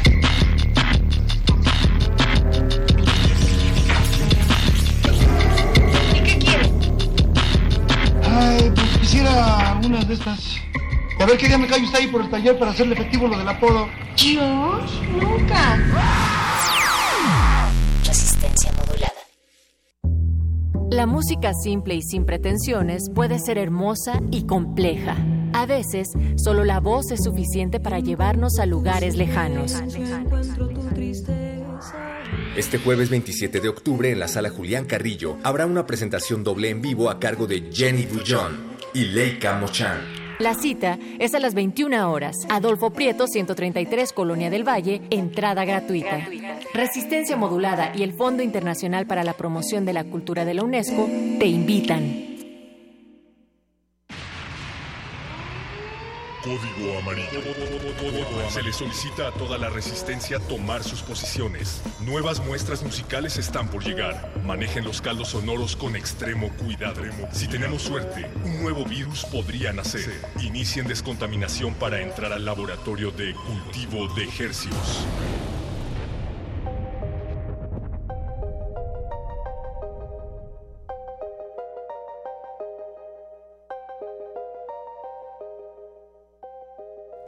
Orejas frías, escucha templada, organismos audiosensibles que pululan el mar gerciano, bienvenidos a otra inmersiva emisión de Cultivo de Hercios, el experimento radiofónico en donde se propagan y germinan las más frescas e infecciosas muestras sónicas que hacemos llegar hasta sus oídos a través del el 96.1 de FM, Radio UNAM. X-E-U-N.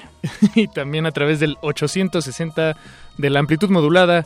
Saludos monaurales a todo el auditorio que nos acompaña. Muchas gracias por la preferencia de su sintonía.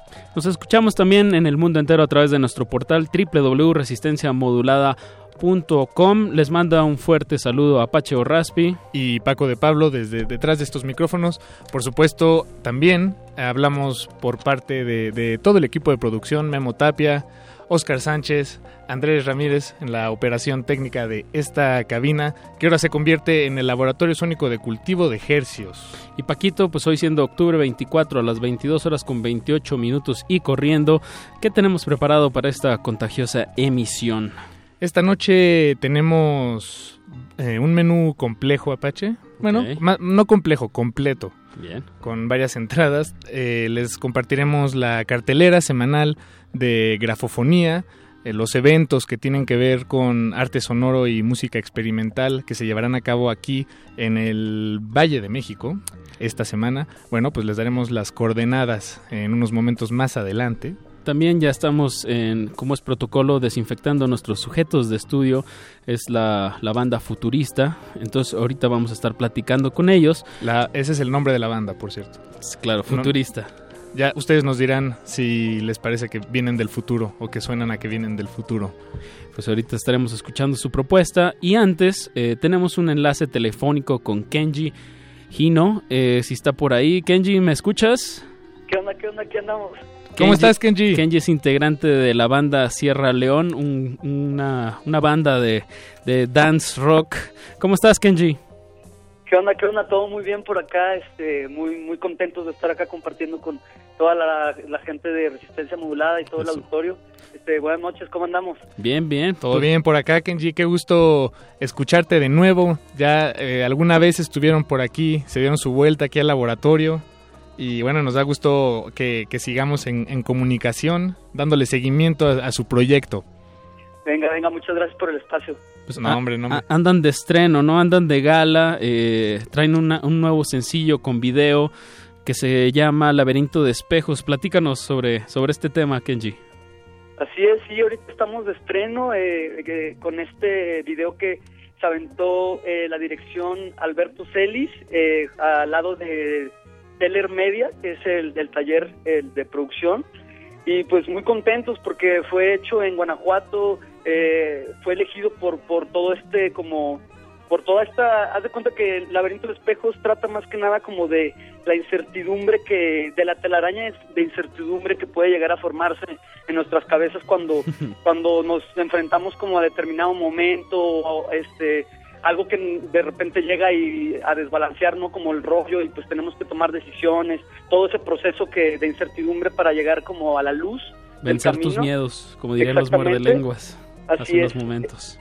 Así es, entonces em, básicamente trata de eso y, y por eso la locación también, Guanajuato con todas sus calles y su urbanismo muy peculiar, pues este de alguna manera eh, aterriza como toda esta idea también del concepto del laberinto de espejos y es una chica que se encuentra eh, navegando sobre este mapa mental del cerebro eh, a lo largo de todos estos callejones y laberintos que, que es Guanajuato. Ah, pues sí, muy ad hoc con, con Guanajuato y sus, sus múltiples callecitas. Eh. Kenji, pues nosotros estaremos compartiendo ahorita el video en nuestro Twitter, pero pues la gente que esté por ahí, pues métanse Sierra León, Laberinto de Espejos. La verdad, muy, muy bueno el video y muy buen sencillo. Eh, Kenji, ¿qué, qué planes hay aquí a, a mediano plazo para Sierra León? Pues ahorita acabamos de cerrar una, un, un mini tour acá en el norte, estuvimos en, en, en Tijuana, en Mexicali, tuvimos una nuestra primera fecha en la historia en Estados Unidos, fue ahí en Los Ángeles. Estamos muy emocionados porque pues eh, es muy emocionante para nosotros poder eh, abrir paso a, a Estados Unidos, ya que nosotros queremos pues eh, compartir esta música hasta donde llegue, ¿no? Ya ves que también hubo una oportunidad que estuvimos en China el año pasado y pues buscando Bien. como esta manera de, de romper fronteras y simplemente compartir la música. Y después viene, eh, el miércoles vamos a estar en Celaya con nuestros canales de Apolo, también van a estar los Rebel Cats y después creo que hasta el 10 de diciembre vamos a hacer un show muy especial por acá en Caradura.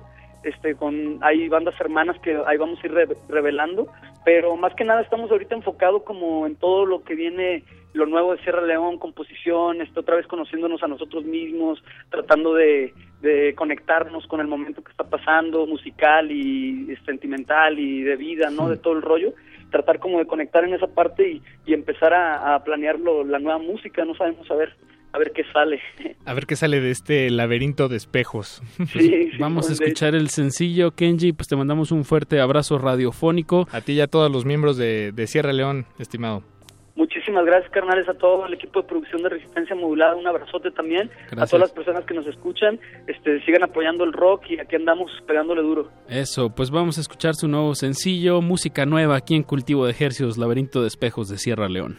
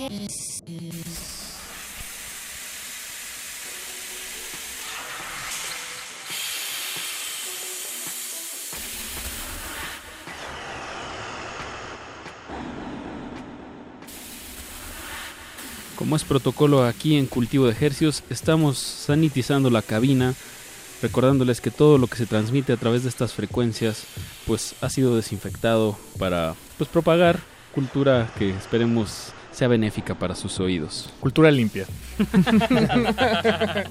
y bueno, en, eh, les presentamos, estimada audiencia, a los sujetos de estudio que tenemos aquí esta noche en la cabina. Se tratan de Eric y Bruno y juntos hacen el 33. punto- no, perdón, el 66.66666% al infinito de, la- eh, de Futurista. Bienvenidos muchachos. Hola, ¿qué tal? Hola, buenas noches. Eric Rueda y Bruno García, la voz y la guitarra de- del, del proyecto Futurista. Chicos, cuéntenos eh, para la gente que, digo, es un proyecto bastante nuevo, pero pues platíquenos algo de su historia, cómo surge este proyecto. Pues el proyecto surge por una colaboración. El señor Bruno me, me pidió que pusiera, bueno, le hiciera una letra a una canción. Ok. Y ahí, de Pol- Polar, fue Polar y de ahí salió todo. Y tengo entendido como que se conocieron en la UNAM. Sí. En la uni. Sí, sí, sí, la máxima casa de estudios. Eso. Échenle flores. Acatlán. Epa. ¿Qué, estu- qué estudiaron? muchachos? Sí. Bueno, yo estudié ingeniería civil y yo eh, arquitectura. Y ahorita se dedican a, Pues- a esas áreas del conocimiento y de la práctica. Exacto, practicamos, pero pues la campechaneamos con la música, ¿no? Eso, sí, porque no, no es suficiente Claro. para llenar ese hueco. Ese hueco emocional. bien, bien, bien. ¿Hace Y- cuánto se, se graduaron, muchachos, de, de la UNAM? Yo me gradué, hijo, yo creo que hace como unos tres añitos más o menos. Yo hace dos. Ok. Ajá, y Pero después Eric estudió maestría y yo una especialidad ahí en, en el posgrado. ¿En qué, ¿En qué eres especialista? En diseño de cubiertas se llama. ¿Diseño de cubiertas? Ajá, ¿Qué, qué- qué es? cubiertas ligeras es como, ya sabes, estas estructuras como de geometría compleja que son para estadios o Ok. para cubrir gran- Guau. grandes ah, claros. ok, ok, ok. Que, que se ven como, ¿cómo decirlo? Como caparazones. Ajá, Como caparazones de, de tortuga. Imagínate el, el Palacio de los Deportes, ese tipo de, Ya. de geometría. ¿Cómo lo hacen? Acuden a un experto como tú. Ajá. y ya podrías, podrías echarte un techo así. Sí, sí, sí. Pero Paquito, no hay que alejarnos mucho Oh, de, perdón, de la perdón, de la música. porque No, no, pero es para queremos- comprender las dónde saca personalidades. casa, ¿no? Oye, descuento, aquí para Radio UNAM un 20%. Pero sí podríamos preguntar, por ejemplo, algún paralelismo que veas de- dentro de la, la música y la arquitectura. De la forma en la que yo lo uno es este a través de animaciones. Yo genero unas geometrías y que se las paso a Rodrigo y él las edita. Entonces, este justamente Rodrigo eso- es el, el otro miembro. el otro miembro Rodrigo Chico está- Teclado. ajá, El chico que teclado. que le digan chico teclado. Ajá, entonces este digamos que yo las genero, él las edita y ahorita en nuestra presentación del, del EP de Viajero Las vamos a vamos a, a tocar con unas animaciones encima de nosotros. De- Sobre ustedes. Ajá, con proyector. Ajá. Ok, bien, bien. Porque cabe mencionar que em, la banda es joven, es lleva relativamente poco tiempo y están por sacar este fin de semana su, su primer... eh, ¿Es EP? EP. Es- sí, es EP. Es la ¿Cuántas- presentación del Viajero. EP. Viajero se llama. Viajero. ¿Cuántos, ¿Cuántos temas trae? Tiene seis temas. Seis temas de los cuales ya podemos escuchar tres, Tres. en línea. Ahí Ahí en, en- 50% de descuento. Eso. De- el que no enseña no, no vende, ¿verdad? Claro, claro, así se maneja. El viejo truco de te doy tantito para que me compres más. ¿Cuál fue el primer tema que lanzaron como Fue- sencillo? Fue Brazos Abiertos y después fue Polar. Y ahorita estamos en la etapa de Cuéntame Más. Entonces, Cuéntame Más, para darla a conocer, hicimos un, un video. Y este ahí estuvimos, eh, pues, haciendo como digamos, como distintas tomas de lo que creíamos nosotros era cuéntame más, ¿no? O sea, lo que a nosotros nos se nos viene a la cabeza cuando la escuchamos, ¿no? Ok, de- eh, o sea, empezó en su cabeza como, como imágenes, sí, sí. digamos, no relacionadas y ya en el video se, se encargaron de juntarlas todas. Sí. Hay unas tomas ahí como en unos pastizales, bueno, no, no pastizales, pero en un campo grande. Sí, ¿A, a dónde se fueron? ¿Dónde es eso? De ahí, Pues- nosotros somos de, de ahí. Ah, bueno. Nosotros somos de Atizapán y de... Al norte. Puro norte, ¿no? Del corazón. De Bosques del Lago. Pero en Bosques del Lago el, el chico teclado pues vive cerca de ahí.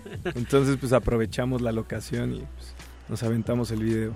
Bien, bien. Con una gran toma aérea para Sí. iniciar. Exacto. Bien, bien. Esas nunca fallan, Apache, te digo. Desde las alturas todo se ve mejor. Pero Y- eso es el... eh, bueno, en el video de... em, De Cuéntame Más. Cuéntame más, pero vamos a, a arrancar esta, este viaje sonoro musical experimental. a cargo de Futurista. A cargo de Futurista. Con la canción Polar. Y bueno, ahorita regresamos con Eric y con- Bruno para que nos sigan platicando del proyecto, pero pues vamos, vamos escuchándolo.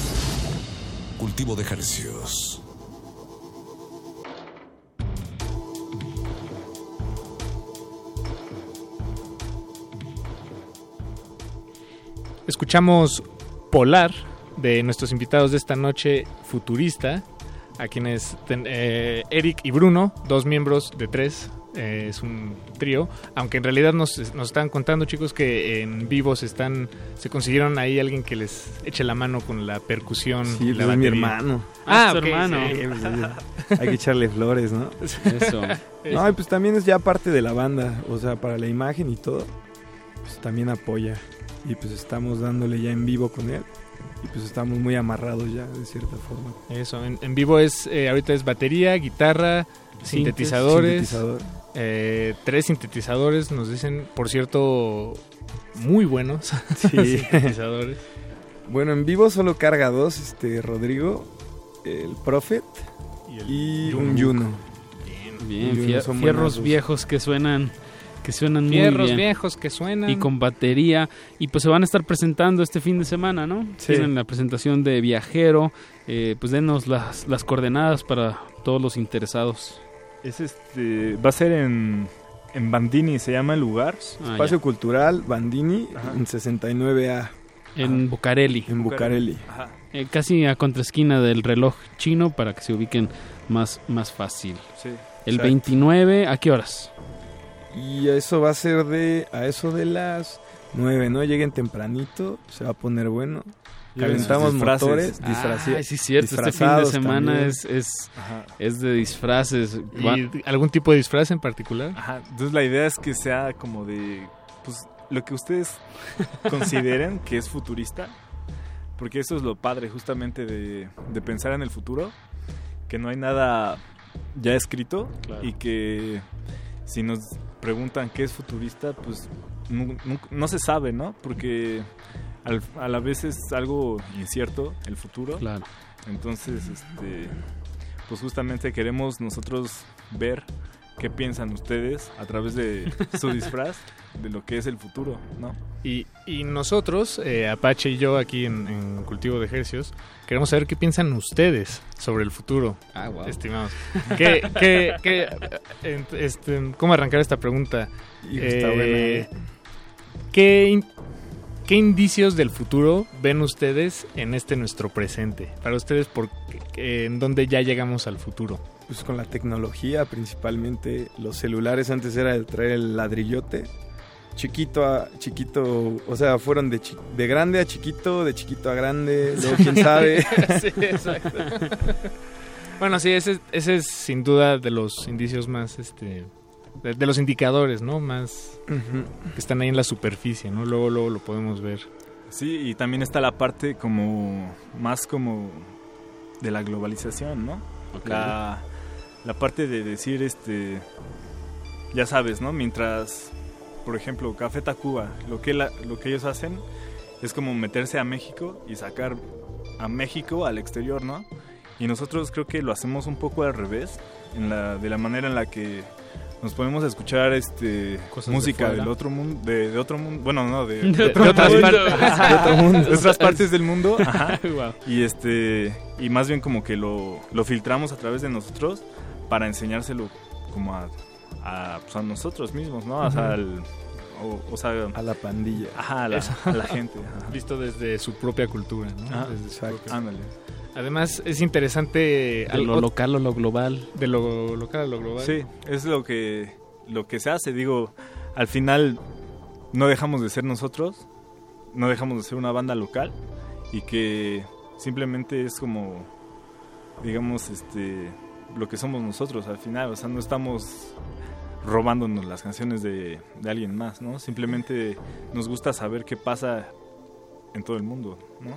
Claro. No hay algo más, lo bueno, la apertura cultural. Eso. O sea, ya tienes acceso a todo. El internet bendito y maldito a la vez. Claro.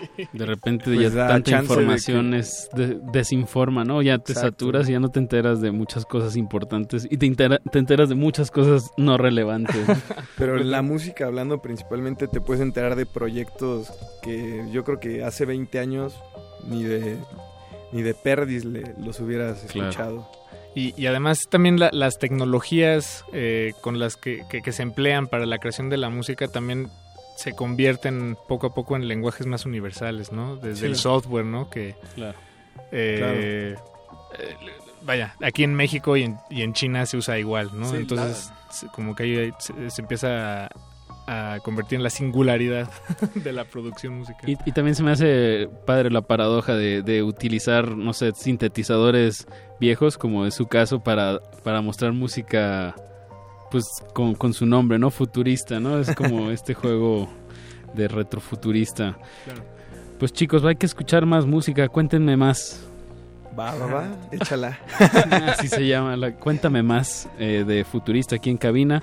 Y pues ahorita regresamos a Cultivo de.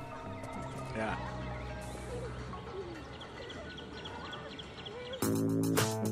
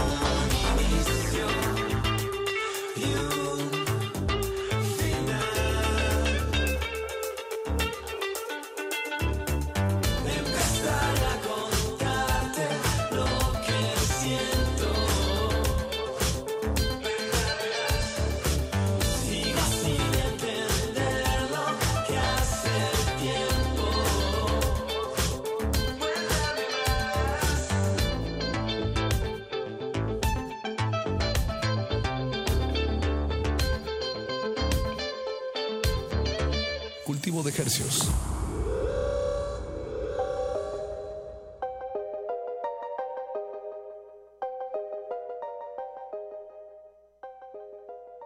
Cuéntame más, Apache. Uy, me la ganaste, Y te vi los ojos. Pues te cuento que esta canción es de Futurista. Y adivina qué. Están aquí en la cabina. Eso. Tenemos a Eric Rueda y a Bruno García. El 50% del No. proyecto. Ah, bueno, sí, perdón. sí. Ya en vivo, porque ya en vivo son cuatro, ya con el hermano. De Aldo, Aldo. De Aldo, Aldo García. Aldo Rueda. Aldito alias Tito. Eso, Tito, buen nombre para un baterista. Tito García. Chicos, pues ¿dónde, dónde podemos escuchar más de, de su... Digo, obviamente ya lo estamos escuchando aquí en Cultivo de Ejercios, en Radio UNAM, pero pues para el que quiera conocer más de su proyecto, ¿dónde, dónde podemos Pues visitarlos? mire, le comento. ah. Le vengo Pues nos- platicando. le vengo platicando, nos pueden escuchar, bueno, en Spotify, en iTunes, bueno, en las diversas plataformas, ¿no? Y pues en redes nos pueden seguir en Instagram, Facebook, Twitter. Solo O sea, póngale Futurista MX, MX, porque exacto. hay por ahí unos portugueses, ¿no? Habíamos, eh, Sí, sí, sí, encontramos nuestros os, futuristas. Bien por tu Que- portugués, Paquito. Que nada que ver, ¿eh? No, no, no. Es- es ¿Qué es otra música? cosa. ¿Cómo, ¿Cómo es? ¿Los escuchaste a los futuristas de Eh, no, leí la descripción, la verdad no me acuerdo, pero sin nada que ver, como folk, no sé. Ok. Folk lo-fi, este, electro. Pero aquí estamos con Futurista MX. Eh, chicos, pues también tenemos esta invitación para el 29 de octubre en el Espacio Cultural Bandini en Bucareli. Sí. En el reloj chino, pues no se pierdan la presentación de Viajero. Y bueno, ahorita vamos a escuchar pues otro tema, pero ya es la mitad de, de, de este EP Viajero. Pero cuéntenos, antógenos, cómo está el resto del EP, por dónde, por Sí. dónde va. Pues mira, este. Ahorita lo que sigue de, digamos, del EP es publicarlo, ¿no? Y una vez que ya esté publicado, vamos a sacar un video de, de lo que sigue de, de sencillo, que sería este. Irreal. Entonces, eh, esa canción es más, este. con una estructura distinta, como un- una estructura más parecida a la música electrónica. Y este y la idea es pues acá eh, justamente como dice la, la canción irreal buscamos hacer algo que sea como No convencional. ajá no convencional Salirse de su Ajá, zona. pero que va a ser al- a la vez como muy pues muy real no de problemas que tenemos en la que, que podemos enfrentarnos cualquiera no este y pues ese para ese video nos va a estar ayudando eh, dos amigos eh, se llama Claudio Cruz el Totó y Jonás. Ellos este tienen como una productora y ya han hecho varios videos sus propios videos los de Camilo. Camilo De Camilo VII. Ajá. Entonces, este, ellos han estado haciendo sus, sus propios videos, entonces pues quisimos trabajar este pues con ellos y pues a ver qué tal nos sale el pues la mezcla, ¿no? De ideas. Bruno, Eric, pues ya nos mencionaste ahorita alguna banda. Digo, es interesante también conocer como qué otros proyectos están como a- a- a- En la pa- tangente. en paralelo, en la tangente, este, co- con, Futurista. Ya mencionaste a Camilo VII. ¿Qué otros proyectos, o sea, les gustaría como por ejemplo, por ponerle una pregunta, eh, pues compartir escenario? Mm, pues compartir escenario hemos compartido con Ruby Tate. No sé si ya los, los conozcan. No lo conozco. Esos chavos andan jalando bastante. Ruby Tate, anótale Paquito. Sí, para uno nunca sabe. Ah, ¿Qué otra? Pues Viva el Rey. con Vive el Rey. A Odiseo ya, ya tocamos con ellos. Y este Y pues tenemos pensado, bueno, con las colaboraciones que, bueno, nuestros cuates, hacer un, un disco de, de remixes. Ah, bueno. ¿Como de quiénes? Pues de todas las bandas que se dejen, ¿no? Que sean amigas. Ustedes hacer remixes de otras bandas. Exacto. Ah, Ese es uno de los proyectos que tenemos planeado. Eso. Ya llevamos uno, ¿no?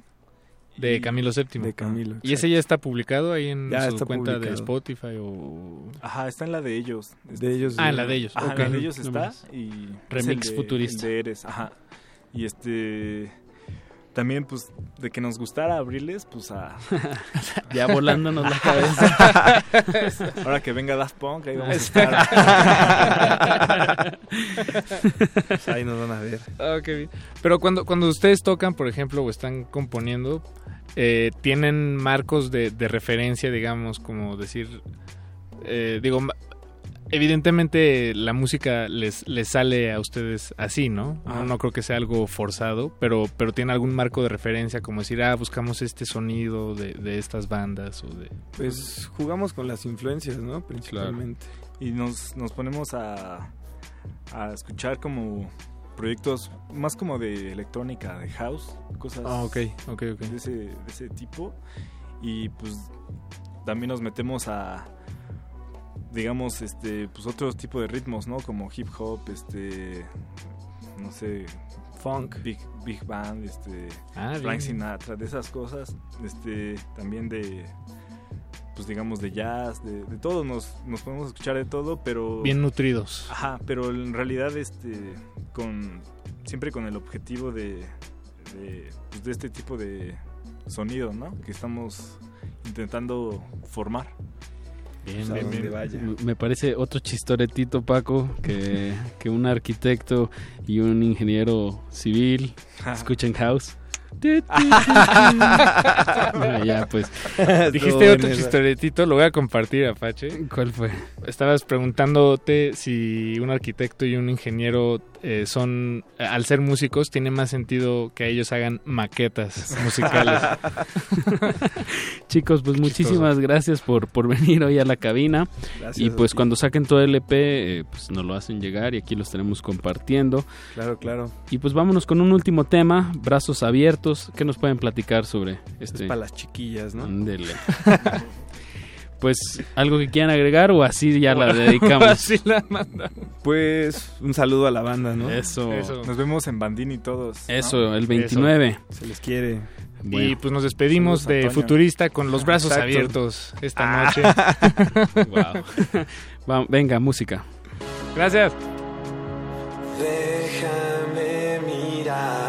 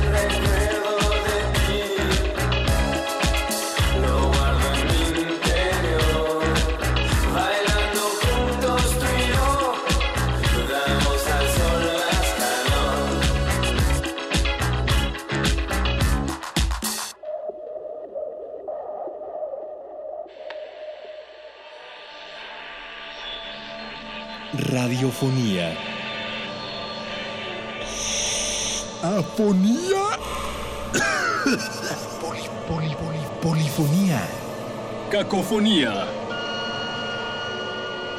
Sinfonía. ¡Megafonía! Grafofonía. Grafofonía. Cartelera de difusión sonora.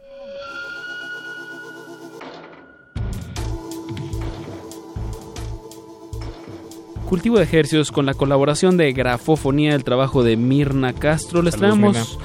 Una cartelera de todo lo que acontece esta semana en cuestión de arte sonoro y música experimental. Y pues bueno, empecemos. Este martes 25 de octubre a las 19 horas será el debut del trío Life Couch. eh, eh, Coach, perdón, en la Fonoteca Nacional. Es un concierto de improvisación y de interpretación de partituras experimentales. Eh, Life Coach está compuesto por Rolando Hernández en el movimiento y objetos, Jacob Wick en trompeta y Santiago Astaburuaga en el bajo eléctrico y tendrán de invitados a Gudini Cortina en movimiento y objetos, Felipe Araya en el cajón peruano y objetos. Vi muchos objetos en este, va a estar bastante interesante, es un evento gratuito en la Fonoteca Nacional de México. Les recordamos a las 19 horas, mañana martes 25, eh, pues dense una vuelta en Francisco Sosa 383 en el barrio de Santa Catarina de Encoyoacán. Y bueno, Apache, eh, ahora que mencionas a Gudini Cortina, eh, viene mucho al caso, no solo por la recomendación que, que acabas de dar, sino porque él y Rolando Hernández, que nos visitó a las 9 de la noche Ah, sí, estuvo aquí, aquí en, en la cabina. cabinazo, sí, estuve ahí con Natalia y el perro muchacho, eh, para invitarnos, y nosotros lo volvemos a hacer con mucho gusto, al Umbral, al Festival Umbral número 28, eh, en su tercer aniversario. Y bueno, lo está celebrando en grande porque serán cuatro noches de conciertos en dos ciudades. Eh, serán aquí en la Ciudad de México y el sábado. Bueno, aquí en la Ciudad de México a partir del miércoles y el sábado en Oaxaca. Habrán intervenciones, primeras colaboraciones, colaboraciones entre varios artistas, exposiciones. Va a haber un homenaje a uno de los grupos pioneros eh, mexicanos del- del arte sonoro. De, se llama Música de Cámara. Eso es el miércoles. Eso es el, este miércoles. Eh, En- en, en- en- el centro de la imagen, Ese. ahí po- enfrente de Valderas, en el centro, a partir de las 8 de la noche. Y bueno, también habrá, eh, estará el evento, el, perdón, el abierto mexicano de diseño del 19 al 23 de octubre. Y todas estas actividades las podrán disfrutar en el marco del Festival Aural, pura música experimental. Umbral. Perdón, umbral, umbral. perdón, perdón, sí. ya estoy con Todo bien, Paquito. ¿Dónde podemos checar más la información de Umbral? Eh, pueden, pueden visitarlo en su página de Facebook, ahí está toda la coordenada y en redes sociales ahí. Si, si algo caracteriza al Festival Umbral es que para cada edición eh, es- van muy de la mano eh, con la comunicación gráfica, el diseño de sus carteles de verdad es una pieza en sí. Es muy bonito, muy muy Pues, bonito. Chequen lo que les claro. tiene el Umbral este, esta semanita. Y pues Paquito, hay que promocionar también el evento aquí de casa. Tienes toda la razón, Apache, ya se nos estaba yendo. Este jueves 27 de octubre, aquí en Adolfo Prieto 133, en la Colonia del Valle. Les recordamos que Radio UNAM no está en la UNAM, estamos aquí en la del Valle, muy cerca del viaducto. Eh, pues pueden venir a las 9 de la noche. eh, ¿La va a entrada es libre? La entrada es libre para todas las edades. eh, va a estar tocando Jenny Boujan y Leica Moshan, dos proyectos pues muy muy melódicos, muy desde la voz, desde la voz, desde la voz, desde el jazz, desde la improvisación. La instrumentación mi- mínima. Eh, de hecho, Leica Mochan tiene, perdón, Mochan, no, no es, eh, es Jenny Boujan, es francés, y Leica Mochan, no sé dónde venga su apellido. Pero bueno, Jenny viene con un proyecto que ella hizo junto con Benjamín García, son puras composiciones para voz y contrabajo. Y Leica Mochan, eh, pues es reconocida por el trabajo De voz. de, de voz que tiene, sobre experimentación vocal y electrónica. Pues ahí está la invitación a las 9 de la noche. Recuerden, aquí en Radio UNAM, eh, pues están todos invitados. Y con eso, Paquito, pues despedimos esta, esta emisión de Cultivo de Hercios. Una peligrosa emisión más. Y pues nos escuchamos y nos vemos. Esperemos que vengan a, a Adolfo Prieto 133 el jueves. Y pues eso es todo por hoy. Apache Raspi. Paco de Pablo, los invitamos a que se queden en sintonía. A continuación, playlisto Hasta la medianoche estamos en resistencia modulada y pues no le cambie. Recuerden que una emisión más es una emisión menos. El experimento se ha completado de manera satisfactoria. El cultivo está hecho. De ti depende que germine en tus oídos. Buen trabajo, Resistencia. Hasta la próxima misión. Hasta la próxima misión.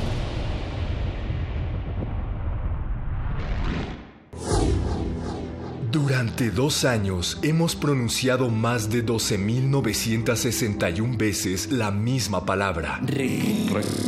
Resistencia modular. Pero, ¿qué significa para nosotros resistir?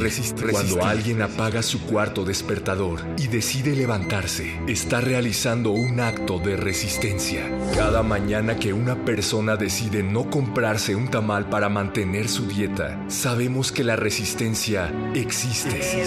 La resistencia está en los brazos de la señora que entra a empujones al metro. En los oídos del policía que no se inmuta ante las mentadas de madre. Este personaje está agre- agrediendo al oficial. En el suspiro del profesor que es ignorado por sus alumnos, pero sigue dando clase. Cuando te dejan en visto o no le dan like a tu foto. Cuando te pierden el libro que prestaste. Cuando te muerdes el cachete sin querer. Cuando anotas el último punto. Cuando evitas llorar en la calle. Cuando pasas la noche en vela para hacer el resumen del libro. Cuando critican tu trabajo. Cuando nadie compra tu disco. Estás resistiendo como pocos. En Radio UNAM estamos orgullosos de todos y cada uno de los ciudadanos que con entereza resisten. Y por eso queremos representarlos. Queremos ser su voz y sus oídos. En estos dos años, 104 semanas, 496 emisiones, hemos resistido lo mismo que el pueblo, para el pueblo, por el pueblo. Estos dos años han sido suficientes para decir... Queremos más. Queremos más. Y lo lograremos con tu ayuda. Partido Resistencia. Brr, brr. Seguimos escuchando. La música simple y sin pretensiones puede ser hermosa y compleja. A veces, solo la voz es suficiente para llevarnos a lugares lejanos. Este jueves 27 de octubre en la sala Julián Carrillo habrá una presentación doble en vivo a cargo de Jenny Bullón y Leica Mochan. La cita es a las 21 horas. Adolfo Prieto, 133, Colonia del Valle, entrada gratuita. Resistencia Modulada y el Fondo Internacional para la Promoción de la Cultura de la UNESCO te invitan. Actividad de resistencia número 7. 7. La próxima vez que te encuentres frente a un debate en Facebook, evitarás cualquier confrontación violenta. Siempre cabe la posibilidad de que quien esté en un error seas tú. Resistencia modulada.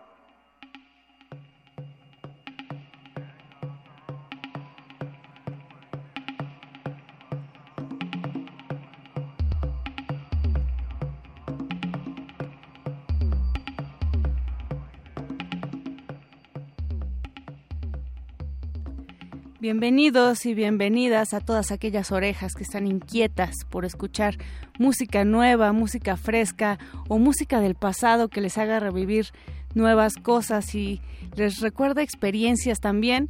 Mi nombre es Mónica Sorrosa, esto es Playlist de Resistencia Modulada.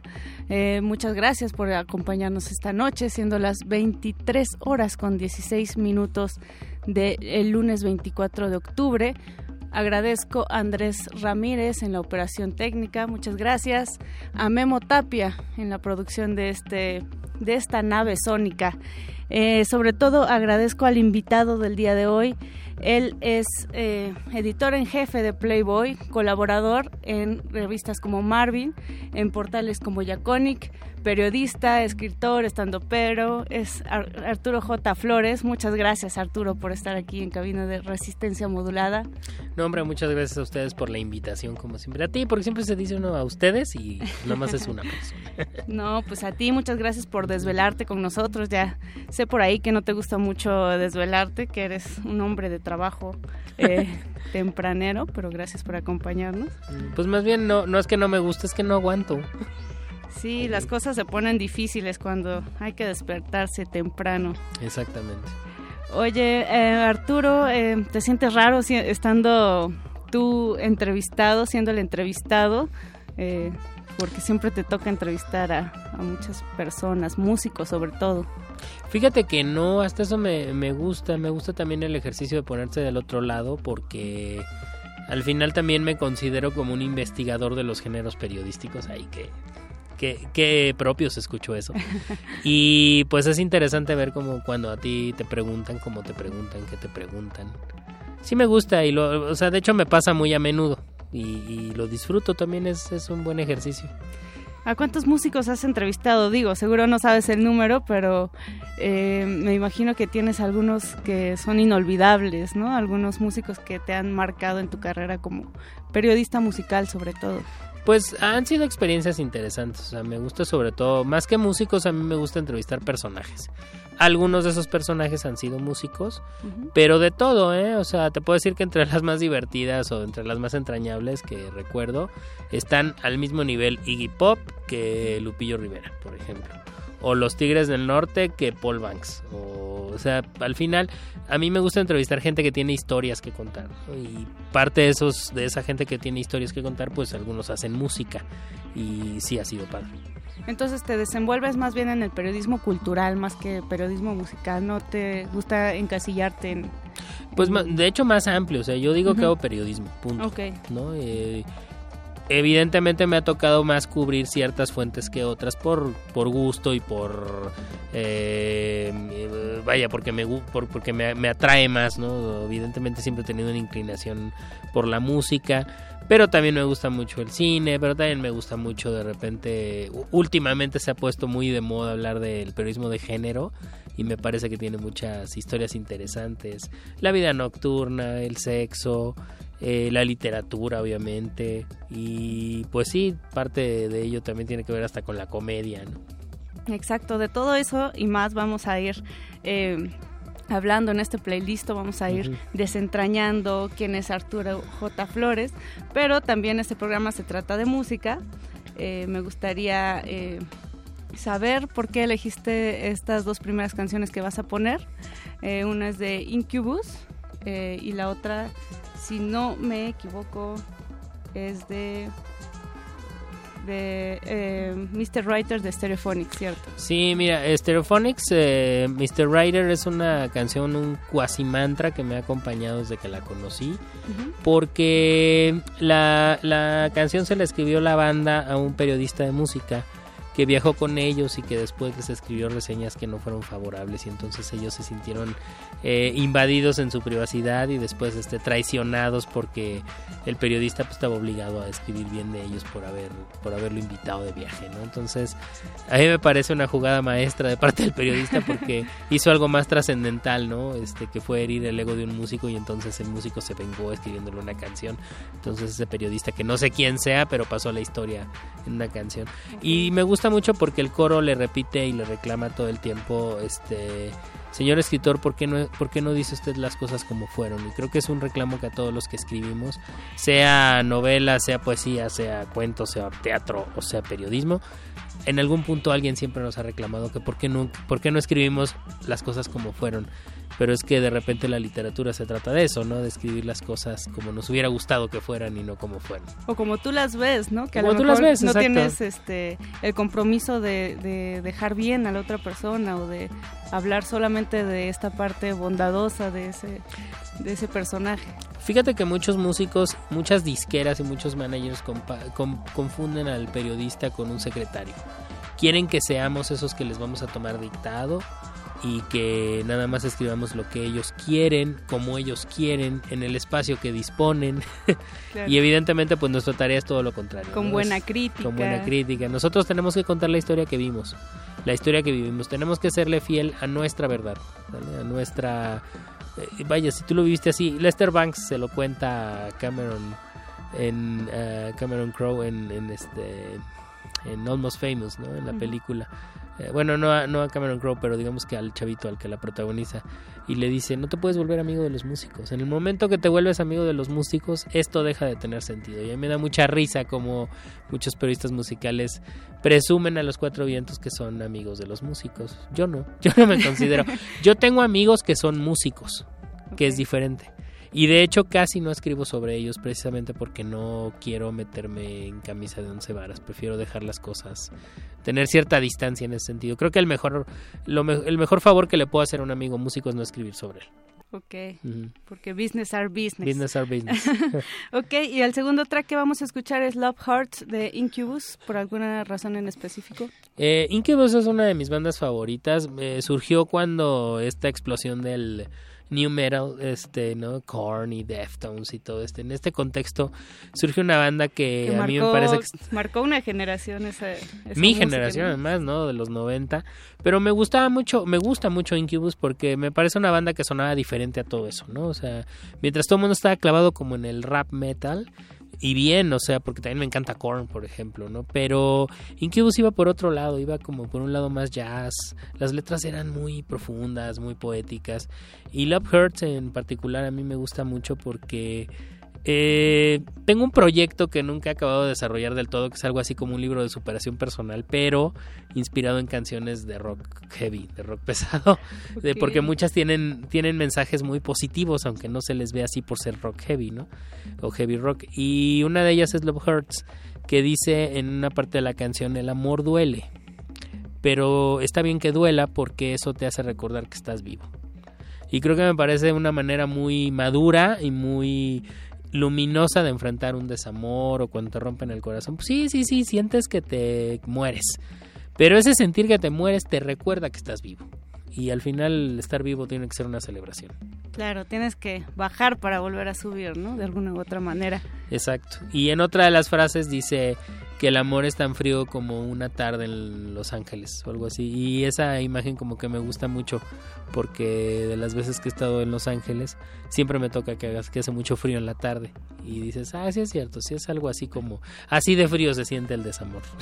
Bien, Arturo, pues con estas imágenes vamos a escuchar los dos tracks y regresamos a este playlist. Está Arturo J. Flores con nosotros. Seguimos. Resistencia modulada.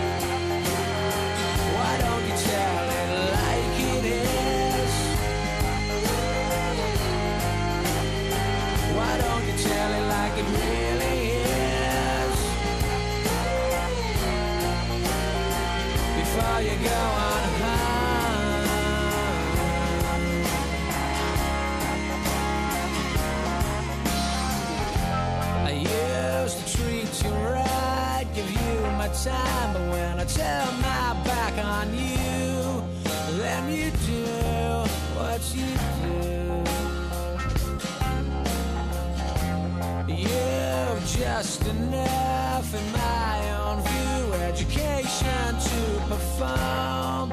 I'd like to shoot you all,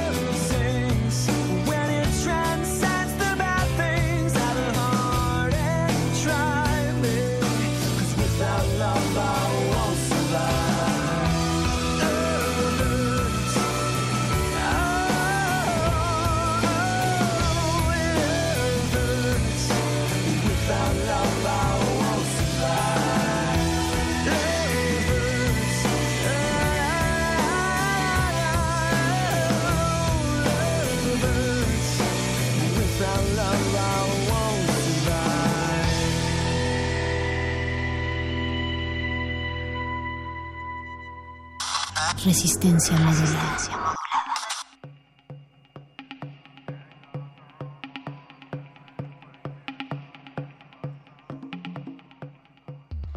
Esto es Playlisto. Gracias a todos los que están sintonizando estas frecuencias. Estamos por el 96.1 de Radio UNAM. También estamos en internet en www.resistenciamodulada.com o en la página de radiounam.unam.mx. Así que hay, hay muchos, eh, muchos medios por donde nos pueden estar escuchando. Estamos con Arturo J. Flores, él es periodista, editor de Playboy, colaborador en Marvin, escritor, pero Estamos platicando sobre sus gustos musicales. Y Arturo, me gustaría que me eh, contaras qué tipo de música escuchas, si todavía crees en esto de los géneros musicales o estás más a favor de eh, escuchar de todo, entre comillas. O sea, creo que creo que hay géneros musicales, o sea, sí existen, pues. Eh, lo que pasa es que en algún momento nos compramos la idea de que los géneros eran como eran como, no sé, como cajones de los cuales no debías ni tenías por qué salirte, ¿no? Como que si tú tocabas este género, era este género forever y ya, ¿no? Y no, o sea, evidentemente puedes saltar de uno a otro sin una bronca, mezclar y todo, porque además así surgieron, o sea, siempre pongo el, el, el, ejemplo del heavy metal, o sea, y, y, lo pongo porque en el libro de Ozzy Osbourne, en I Am Ozzy, él lo dice, dice, nosotros no inventamos el heavy metal de manera consciente. O sea, nosotros no nos sentamos un día y dijimos, a ver, vamos a inventar el heavy metal. El heavy metal va a constar de estas reglas y no. O sea, ellos querían tocar blues, ¿no? Era una banda que quería tocar blues, pero que le salió así. ¿no? Que querían mezclar blues con música de Halloween, porque un día llegaron al cuarto de ensayos donde se tocaba Black Sabbath y desde ahí se alcanzaba a ver un cine que había en Inglaterra y la gente daba la vuelta así tres veces a la cuadra para ver una película de terror.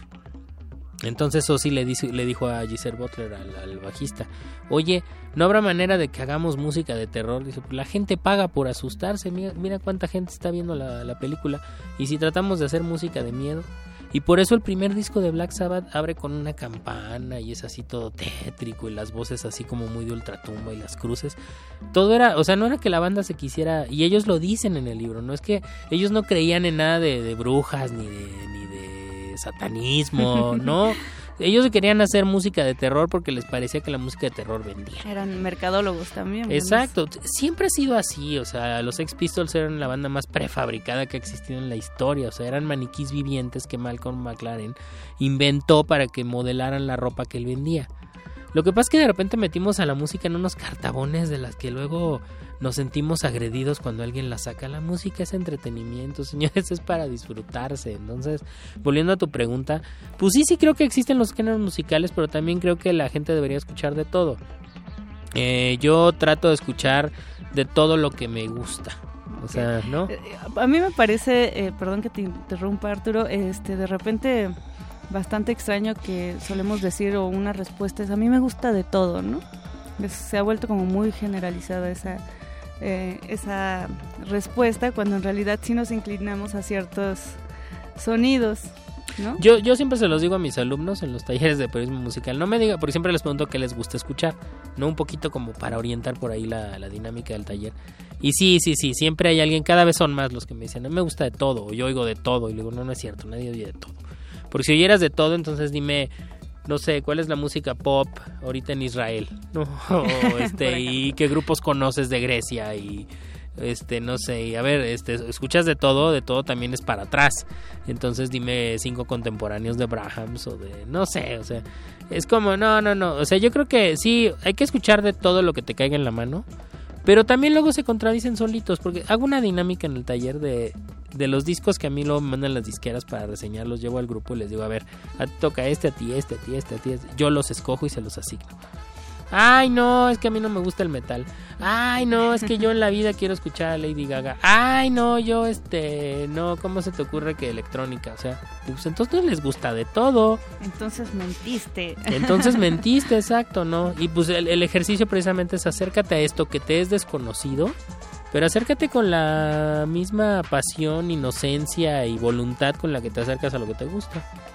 O sea, yo sí le doy una oportunidad a todo. Me dicen, oye, escucha esto, va, lo escucho, pero si no lo soporto, pues lo quito. ¿Es difícil reseñar un disco que no te gusta o que te cae gordo el artista, por ejemplo, de plano que nunca hubieras escuchado si no hubiera sido porque te piden la reseña? Pues mira, no es difícil porque al final me gusta, yo soy más fan del periodismo que de la música, entonces me gusta más este, ejercerlo. Y no es difícil, lo que sí es que es más divertido escuchar lo que te, o sea, reseñar algo que te gusta. No lo disfrutas al final. Es como un crítico de comida, estoy seguro que de repente no le es tan divertido eh, probar un platillo que no le gusta, o sea, que per se diga, "Ay, no me gustan las ostras. Bueno, pues entonces tengo que reseñar este platillo de ostras, pues lo hago, pues es mi trabajo, ¿no? Y voy a reconocer que está bien hecho y todo, pero si me ponen a reseñar mole y a mí me encanta el mole, pues además lo voy a disfrutar, Sí, claro. ¿no? Este, tiene esta frase que acabas de mencionar de eh, que eres más fan del periodismo que del que de la música es algo que repites constantemente en tus tra- en tus talleres y en, en algunas entrevistas también. Este, ¿tú crees que esa es una constante en el periodismo musical que se está haciendo ahorita en, en el país, en los blogs de música, o es al revés? Pues mira, de entrada yo le doy crédito a Javier Hernández Chelico, mi compadre, que fue él el que el que pergeñó esta frase, Ah, pues yo me la robé. Él la puso un día en Facebook y yo dije, y la hice mía, pero siempre le doy crédito. Segundo, eh, no, yo creo que hay gente que ama más la música que el periodismo y entonces no entiendo por qué hace periodismo musical. O sea, yo siempre, y además se me ponen al brinco, ¿no? Pero luego, además, por, yo tengo un amigo, por ejemplo, que le encanta tomar fotos de conciertos. ¿no? Le digo, a ver, ¿a ti te gusta más la foto que otra cosa? La foto es tu pasión, porque si no, qué necesidad de ir cargando una cámara, equipo, pilas, este, estar buscando la toma, eh, irte tres canciones hasta adelante y luego que te saquen. O sea, si, si todo eso te parece disfrutable, es porque amas la fotografía y está bien, me parece muy bien que la ames, ¿no? Eh, el cuate, por ejemplo, tú, supongo que la radio es tu pasión.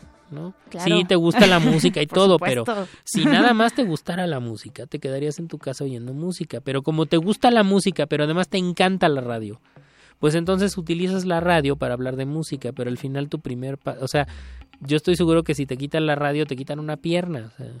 Sí, sin duda.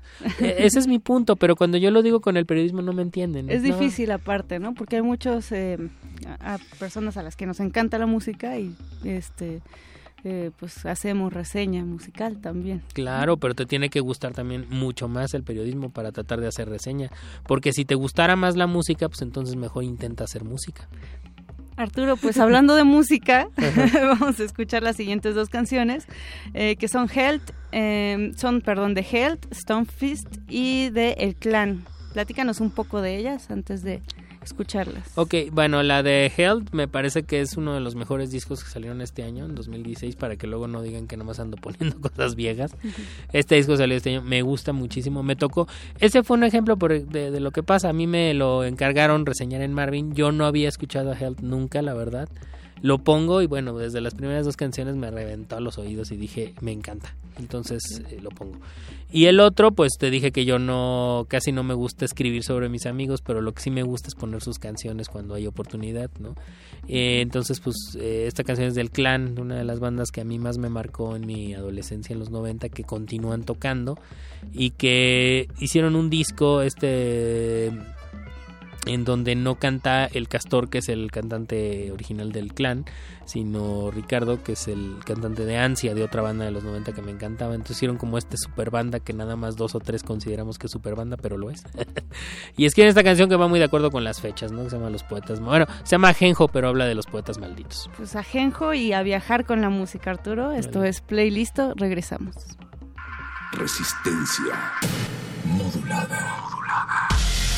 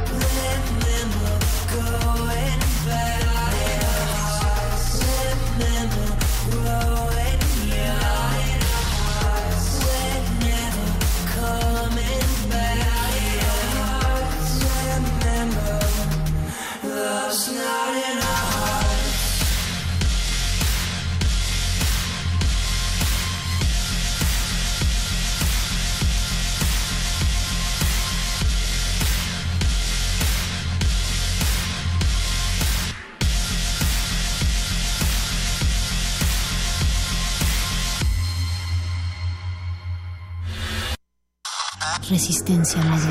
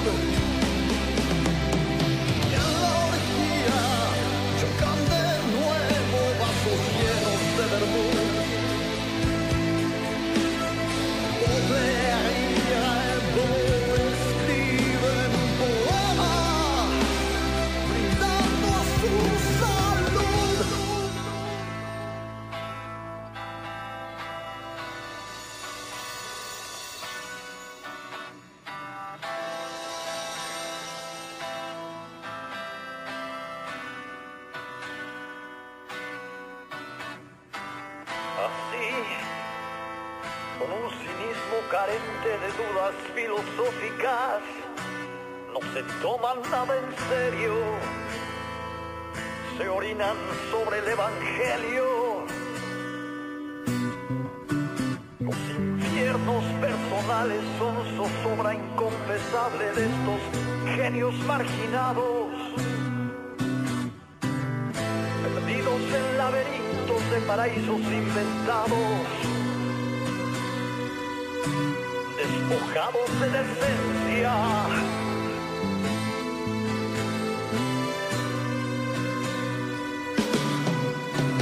Las cloacas de la moral censuraron su trabajo de amor bueno y amor malo.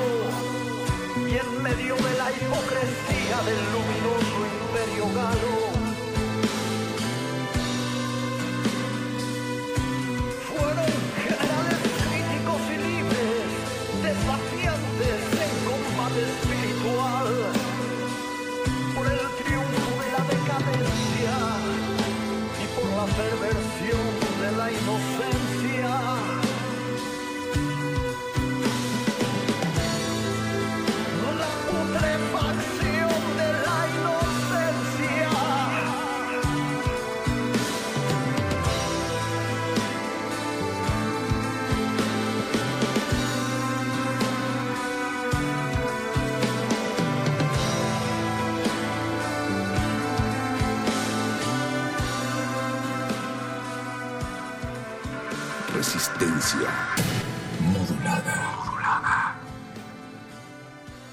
En Playlisto con el editor de Marvin, colaborador, perdón, editor de Playboy, colaborador de revistas como Marvin o portales como Yaconic, periodista, escritor, estando pero Arturo J. Flores.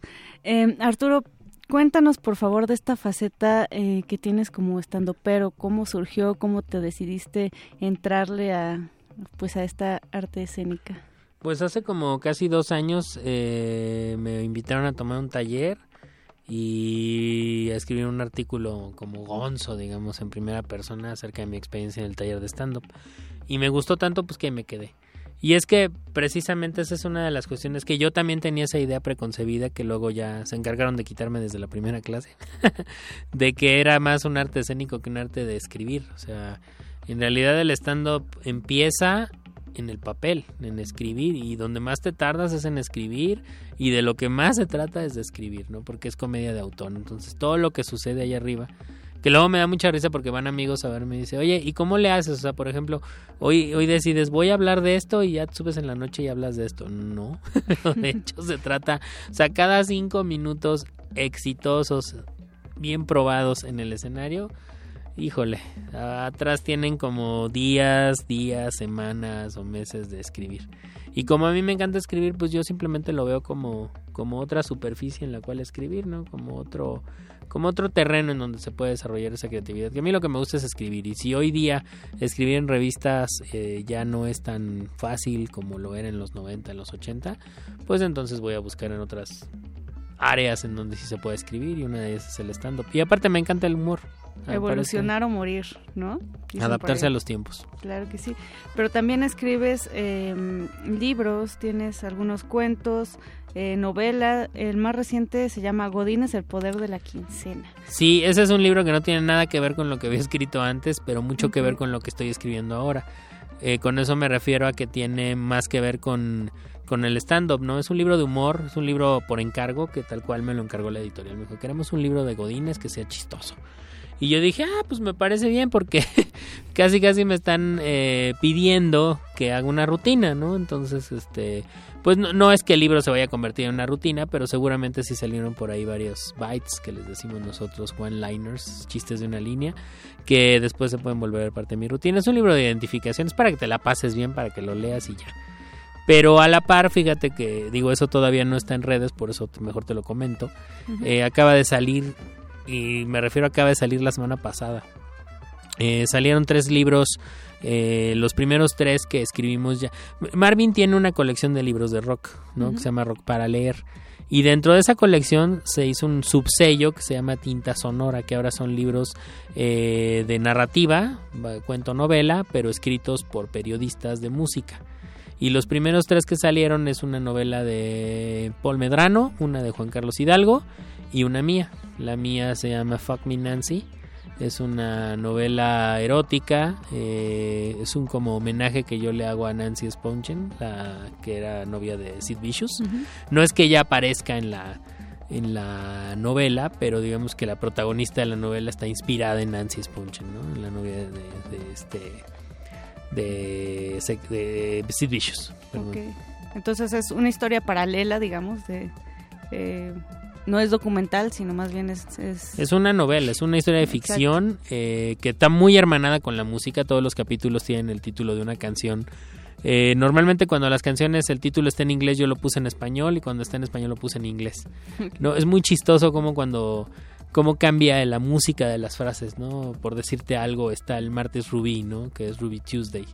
Eh, todas las novelas suceden durante una semana, entonces son eh, cada capítulo este es, eh, es un día de la semana y entre ellos hay como anotaciones de los diarios de los dos protagonistas, entonces ahí se meten como historias en medio de la historia grande. Eh, es una novela muy divertida, me gustó mucho escribirla, me divertí bastante.